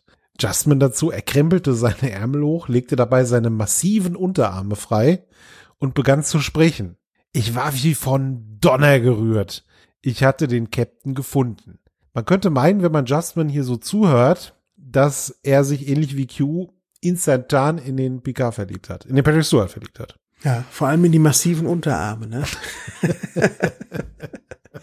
ja, aber stark zu hören, dass der alte Original Series Recke der Justman quasi dafür verantwortlich ist, dass Patrick Stewart der Mann ist, den wir hier als äh, seit Jahrzehnten, seit Jahrtausenden, seit Jahrmillionen als äh, Captain Picard uns anschauen können. Ne? Es gab dann ein erstes Treffen mit dem Gene Roddenberry, der muss ja auch das Ja sagen. Der sagte, oh, hm, schönen guten Tag, Herr Stewart, ja, ja, nett, nett, ja, Sie machen das ja wirklich gut. Und dann verabschiedete der sich, der Stewart, schloss die Tür. Gene Roddenberry guckte Bob Justman an und sagte, alles klar, den nehmen wir nicht. Bei Jesus, Bob, ich will keinen Glatzkopf. Als nächstes traf dann Richard Keith Rick Berman auf Patrick Stewart und war ebenfalls begeistert. Bob sagte zu mir keine Chance. Wenn Gene einmal eine Entscheidung gefällt hat, ist es Zeitverschwendung zu versuchen, ihn umzustimmen. Ich, so Berman, sagte, ich glaube das nicht. Ich wurde dann der Typ, der Gene so lange nervte, bis er klein beigab. Also das war wahrscheinlich so die erste, äh, die Feu Feuertaufe. So, dass der Berman sich da am Ende einfach durchgesetzt hat und gesagt, nee, wir kommen, das ist ja sinnvoll, dass wir das so machen. Gene, ich diskutiere da jetzt auch nicht mehr drüber. Aber der Roddenberry hatte nach wie vor eine Bedingung. Das mit der Glatze, das war dem ein unfassbares Dorn im Auge. Warum auch immer. Ja? Angst vor meinem eigenen Hausfall oder so. Gene Roddenberry bestand darauf, dass der eine Perücke tragen soll. Und dann hat der wirklich seine, mit UPS sich seine eigenes Haarteil von der Royal Shakespeare Company aus England einfliegen lassen und es existieren auch legendäre Kameratests, äh, wo Patrick Stewart dieses Haarteil trägt. Kennst du diese Kameratests, Simon? Ja, die kenne ich. Die kenne ich, sieht unglaublich aus. Der sieht wie so ein Junge aus, wie so ein Bürschchen eher, ne? In, in der Tat. Der verliert alles von dieser Weisheit, ja, die der Charakter eigentlich haben soll. Das ist einfach nicht mehr da. Lächerlich. Es ist vielleicht auch so, weil wir uns so an ihn gewohnt ha gewöhnt haben, ohne Haare, dass wir das als sicherlich empfinden, aber es wirkt wirklich lächerlich. Das fand man dann auch, als man das Ganze dann gesehen hat und hat gesagt, nee, komm, äh, lass den mal ruhig ohne Glatze. Äh, lass Also den mit mal Glatze, ruhig ja. mit Glatze. Die fiktive Biografie Picards macht den Charakter von Encounter at Farpoint bis hin zum letzten Kinofilm Nemesis grundsätzlich zwölf Jahre älter, als Patrick Stewart zu dem Zeitpunkt war. Heißt also übersetzt, in Staffel 1 war der Patrick Stewart gerade mal 47 Jahre alt und dann in der Serie als Picard 59, der Charakter. Hat immer funktioniert, finde ich. Also in der Serie. Hat immer funktioniert. Patrick Stewart sagt auch, und das würde ich gerne mal sehen, Simon. Das, also da würde ich wirklich gutes Geld für bezahlen, das mal zu sehen. Oder zu hören, besser gesagt. Er sagt auch, irgendwo in den Paramount-Archiven schlummert eine Testaufnahme, die anlässlich des Pilotfilms gemacht wurde, in der ich mit französischem Akzent spreche. Ich respektiere die Franzosen und ihre Sprache. Aber nein, einfach nein. Es hätte nicht funktioniert. Ich klang wie Inspektor Clouseau. Number one, Energize. Energize. Ja, würde ich auch wahnsinnig gern sehen. Das ist wahrscheinlich ultra komisch. Ja. Oh. Mr. O'Brien. Up. Very funny. Tea. Earl Grey. Hot. ja, also bestimmt sehr, sehr lustig. Gut, dass sie es nicht so gemacht haben. Ja. Als ursprüngliche Herangehensweise an Picard nennt Stuart ruhige Autorität. Ja. Ja. Das ist jemand, der muss nicht rumschreien, der kommt in den Raum und hat halt einfach diese Autorität. Für Fans, die jetzt erwartet haben, oh geil, Star Trek geht weiter, da kommt so ein Kirk, für die war das schwierig, ihn zu akzeptieren. Die brauchten teilweise Jahre, um mit Picard warm zu werden. Ja. Dieser ruhige, dieser gar nicht so hau drauf, hau, hau den Lukas-Typ, ne, das hat den echt zugesetzt. War aber sicherlich auch viel, wir wehren uns jetzt einfach mal gegen Neues. Ja, wir sind dagegen. Neues Jahrhundert, dann sieht er, guck mal, hat er auch noch eine Glatze und alles. Am Ende aber, zum Ende der Serie, gilt Patrick Stewart als die Hauptattraktion. So nach dem Motto, wenn man der Serie für irgendwas den Emmy verleihen müsste, dann doch wohl für Patrick Stewart. Und auch einer der wichtigsten Autoren bläst ja in dieses Horn, Simon. Bran Braga sagt, der Mann könnte das Telefonbuch vorlesen und es wäre großartig. Ja, stimme ich äh, Braga hier zu. Wenn man Stuart auch so zuhört, ne, also Stuart verlieh selbst dem hanebüchensten Sci-Fi-Unsinn durch seine Darbietung und Vortragsweise eine ernstzunehmende Gravitas. Ja, Ja, ja, einfach, ja. Dann kam irgendwann mal der große Cliffhanger, Mr. Worf Fire, wo Simon immer wieder verwirrt ist, warum das, warum das, was der zu feiern hat eigentlich, was das, was soll das? Nein, äh, Fire. The, Fire, ja. The Best of Both Worlds, Picards Assimilation durch die Borg war eine Zäsur für den Charakter. Was sagte Chef Michael Piller dazu, Simon? Picard wurde dadurch menschlicher denn je. Vorher war er erhaben, unzerstörbar, unantastbar. Plötzlich ist er ein Mann, der vergewaltigt wurde und sich mit den Konsequenzen auseinandersetzen muss.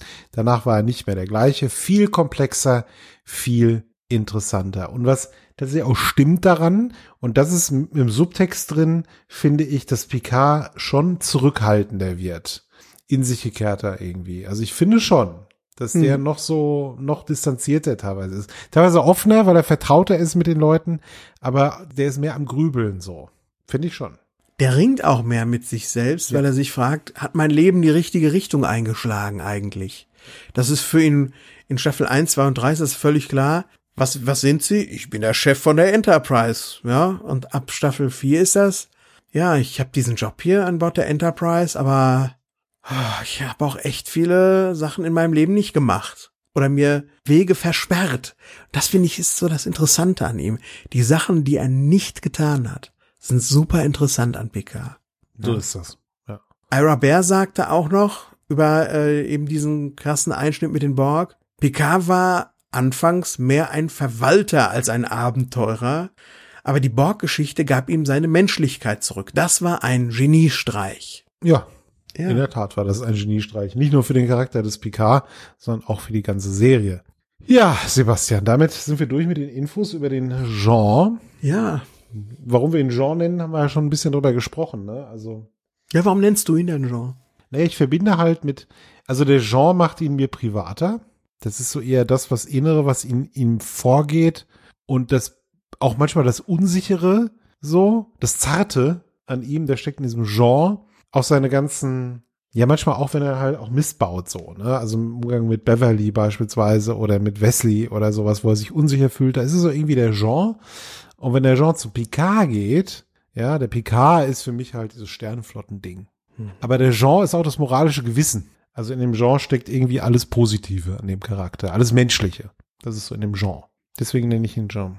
Ja, für mich ist in dem Jean auch all das drin, aber auch, ich schätze ihn ja auch dafür, dass er kein Bollerkopf ist. Du kannst dich darauf verlassen, dass er die Ruhe bewahrt, dass er nicht so darum loslegt, ne, sondern dass er einfach die Ruhe bewahrt. Trotzdem muss der ja irgendwo hin. Es muss Momente geben, wo er übertreibt. Aber er übertreibt eben nicht in der Ausübung von Macht oder wenn, dass er irgendwie laut wird, sondern er übertreibt in seiner Begeisterung von Kultur oder Archäologie oder dass es ihn irgendwas so fasziniert, dass er einen volllabern muss mit seinem, ah, schauen Sie mal hier, das ist 2000 Jahre alt, das ist unschätzbar, bla bla bla bla, Shakespeare, bla bla bla. Äh, und da gehen dann die Pferde mit ihm durch. Da lebt er auf hochkultureller Ebene, lebt er seine ganz basalen Dränge aus irgendwie, ja. Gibt das Sinn, Simon? Ja, schon. Das widerspricht dem, was ich sage, ja auch gar nicht. Ja. Das ist ja dieses, das Menschliche einfach auch. Also seine, seine Unzulänglichkeiten, ne? Wie er auch manchmal auf den Sack gehen kann mit seinem Gesülze über irgendwelche Ausgrabungsorte von irgendwelchen Kulturen, von denen du noch nie gehört hast. Ja. Und für ihn ist das das Allergrößte in dem Moment. Ich glaube, ich nenne ihn immer dann Jean, wenn er nicht aus seiner Haut kann. Und das gilt sowohl für positive Momente als auch für Momente, wo er, wo die Leute dann so mit den Augen rollen eher. Das, dann ist er der Jean. Ja? Ach, ich mag den Jean. Ich werde ihn auch vermissen. Total vermissen. Wird mir auch fehlen. Ach, Ja, der hat so viele. Was ist denn überhaupt so eine unvergesslichste Folge? Du sagst ja auf Tapestry, wo er sich dagegen entschieden hat, dass er eben so ein Rowdy ist, sondern da hat er sich ja zum Ruhigsein entschieden und stellt das dann nochmal in Frage. Für mich sind es aber auch solche Folgen wie Lessons, der Feuersturm, wo er sich dann diese Schwäche einfach mal erlaubt, mit einer hochrangigen Wissenschaftsoffizierin auf seinem Schiff was anzufangen und merkt, oh, keine gute Idee. Das ist für mich auch eine ganz, ganz starke Genrefolge. Und natürlich Family, wo er sich mit seinem Bruder im Weinberg im Schlamm haut und dann in Tränen ausbricht, weil nichts mehr weitergeht. Das ist einfach, das ist so ein Charakter, der erreicht eine Dreidimensionalität, eine Tiefe, auch eine Privatheit, die wir so sehen bei ihm. Das schaffen wir bei einem Riker zum Beispiel weniger. nee, schaffen wir nicht. Aber er hat auch die bessere, besseren Geschichten. Das muss man ja auch ganz klar sagen, ne? Ja, Also es gibt natürlich viele offensichtliche Episoden, die man jetzt nennen kann. Ein besonderer Platz in meinem Herzen ist immer Captain's Holiday, wo wir den Picard halt einfach mal im Urlaub sehen und ganz anders sehen, als wir es gewohnt sind, nämlich als so ein, ja, so ein Typen, der halt alleine in Urlaub fährt und dann passiert was.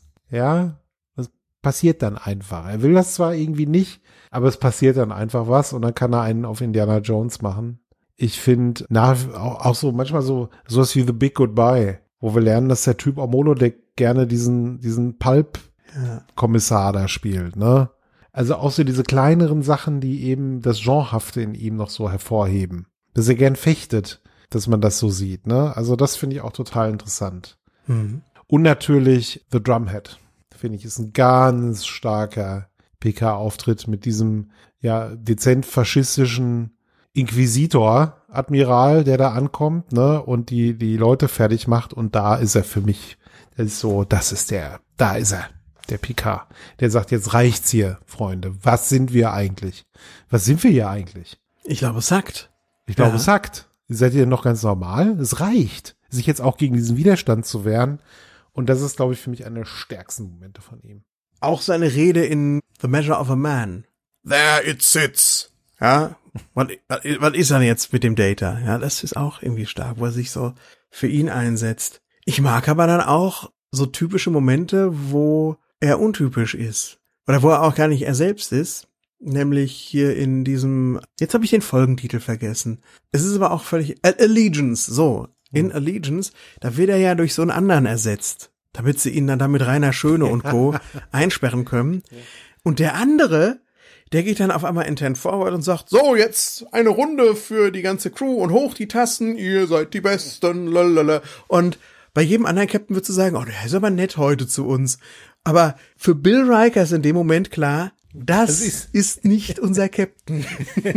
ja. Und da, allein, dass sie ihn daran entlarven, das sagt auch so unglaublich viel über den echten Picard aus. Richtig, ja, das stimmt. Also insgesamt, wenn ich so ein Mini-Fazit geben kann zu Picard, ist auch ein Charakter, der auf der ganzen Linie geglückt ist. Ja. Ja, hätte auch dramatisch in die Hose gehen können, wenn man den wirklich so als erhaben und immer überschwebend gezeichnet hätte. Nein, man hat sich getraut, im Schwächen irgendwie reinzuschreiben, den menschlicher zu machen.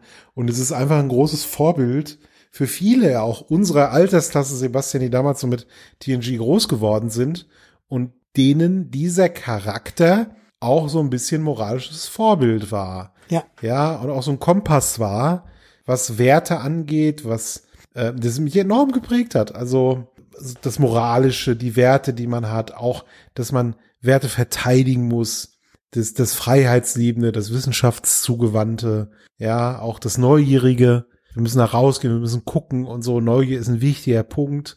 Und auch das Optimistische, was immer in ihm drin ist. Ne? Also auch nach so einem, nach so einer traumatischen Erfahrung hat das Optimistische den Captain nie verlassen. Und deswegen ist eine inspirierende Figur und ein Charakter, der letztendlich auch dann zur Legende wurde. Hm. Ohne, dass man sagt, das ist eine Legende, sondern der Charakter wurde zur Legende. Der hat auch der gesamten Serie und seiner Crew und der Enterprise und was auch immer mit seiner Art so einen Stempel aufgedrückt, dass die Serie auch, die zu gucken, so ein Safe Space von mir war. Ganz besonders zu Schulzeiten, wo es auch mal so Jahre gab, wo ich echt davon beeinträchtigt war, dass wir in so einer Rowdy-Klasse waren.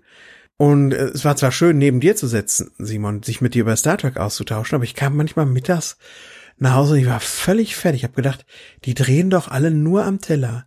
Und dann habe ich Star Trek The Next Generation drauf gemacht und es war ein sicherer und ruhiger Ort, wo ich runterkommen konnte wieder davon und mich da wohlgefühlt habe. Und das ist alles diese Duftnote, die unser Genre da reinbringt. Ja, das hat er auf seine Crew perlen lassen und das hat dann auch auf mich vor dem Fernseher übergeperlt. Ja, würde ich auch so sagen. Und jetzt dauert es nicht mehr lange, dann werden wir ihn über die Fernsehziellinie tragen. Im Kino hat er dann ja noch mal ein bisschen was zu tun, aber wir werden ihn dann demnächst hier verabschieden. Und das hier war die fünfte Devron-Episode, Simon. Die sechste und letzte. Ein besonders dickes Brett, was wir da bohren wollen. Was passiert da und wann gibt's die, Simon? Wollen wir schon verraten, was es da gibt? Volle Überraschungen gibt's da. Lauter Überraschungen. Ah. Ne? Laute Überraschung in drei Wochen. Heute in drei Wochen kommt sie. Das ist der Freitag vor Tag X. Und Tag X ist die Besprechung von All Good Things, dem Serienfinale von TNG. Also mit der sechsten Folge habt ihr dann noch einmal was ganz Besonderes. Ich kann nur so viel sagen. Nicht nur wir zwei Mappen sind zu hören die ganze Zeit, was ja eigentlich auch mal ganz gut ist. Und äh, in diesem Sinne hoffen wir, dass ihr viel Spaß hattet heute mit unserem, mit unserer Rückschau auf diese Charaktere und auch vielleicht ein paar Sachen erfahren habt, die ihr noch nicht so wusstet, vielleicht auch mal lachen konntet, wie so immer, wie ihr das hoffentlich immer könnt, wenn wir beide den Mund aufmachen. Und damit schicken wir euch jetzt eures Weges. Ja. Was gibt's, aber, aber nächste Woche Dienstag gibt's ja erstmal, sind wir, wir sind ja noch nicht da, gibt's Deep Space Nine bei uns. Sehr schön, dass wir das so herauszögern können, das Next Generation Ende dafür, dass wir ja, immer wieder noch Deep Space Nine schon längst fertig sonst, ne? Längst ja. fertig, wenn wir gewesen wären. Deswegen gibt's auch nächsten Dienstag Deep Space Nine. Wir sprechen über die Spiegel-Universums-Episode Crossover, zu Deutsch die andere Seite. Tolle Besprechung geworden, Folge ist auch schon fertig geschnitten. Also das heißt tolle Besprechung, das müsst ihr dann entscheiden, aber mir hat ja. sie gefallen, ne? Mir hat sie Spaß gemacht, gemacht bei der Aufnahme, auf jeden Fall. Alle Infos trickamdienstag.de, dort gerne kommentieren und, falls noch nicht getan, unterstützen. Wir lassen den Hut jetzt rumgehen, trickamdienstag.de slash unterstützen, gibt's Möglichkeiten, wie ihr was hineintun könnt. Natürlich wie immer auf freiwilliger Basis bei uns. Wir freuen uns sehr. Und äh, äh, Sebastian, weißt du, wie du aussiehst? Du siehst aus wie in die Ritter der Kokosnuss. Hier. ja. Holy Grail, dieser Typ, ne, der da auf dem Wagen langkommt. Der hat genauso eine Frise wie du. Macht's gut, ihr Lieben. Tschüss. Gute Nacht. Tschüss. Eine Galaktisch aufs Ohr 2023 Produktion.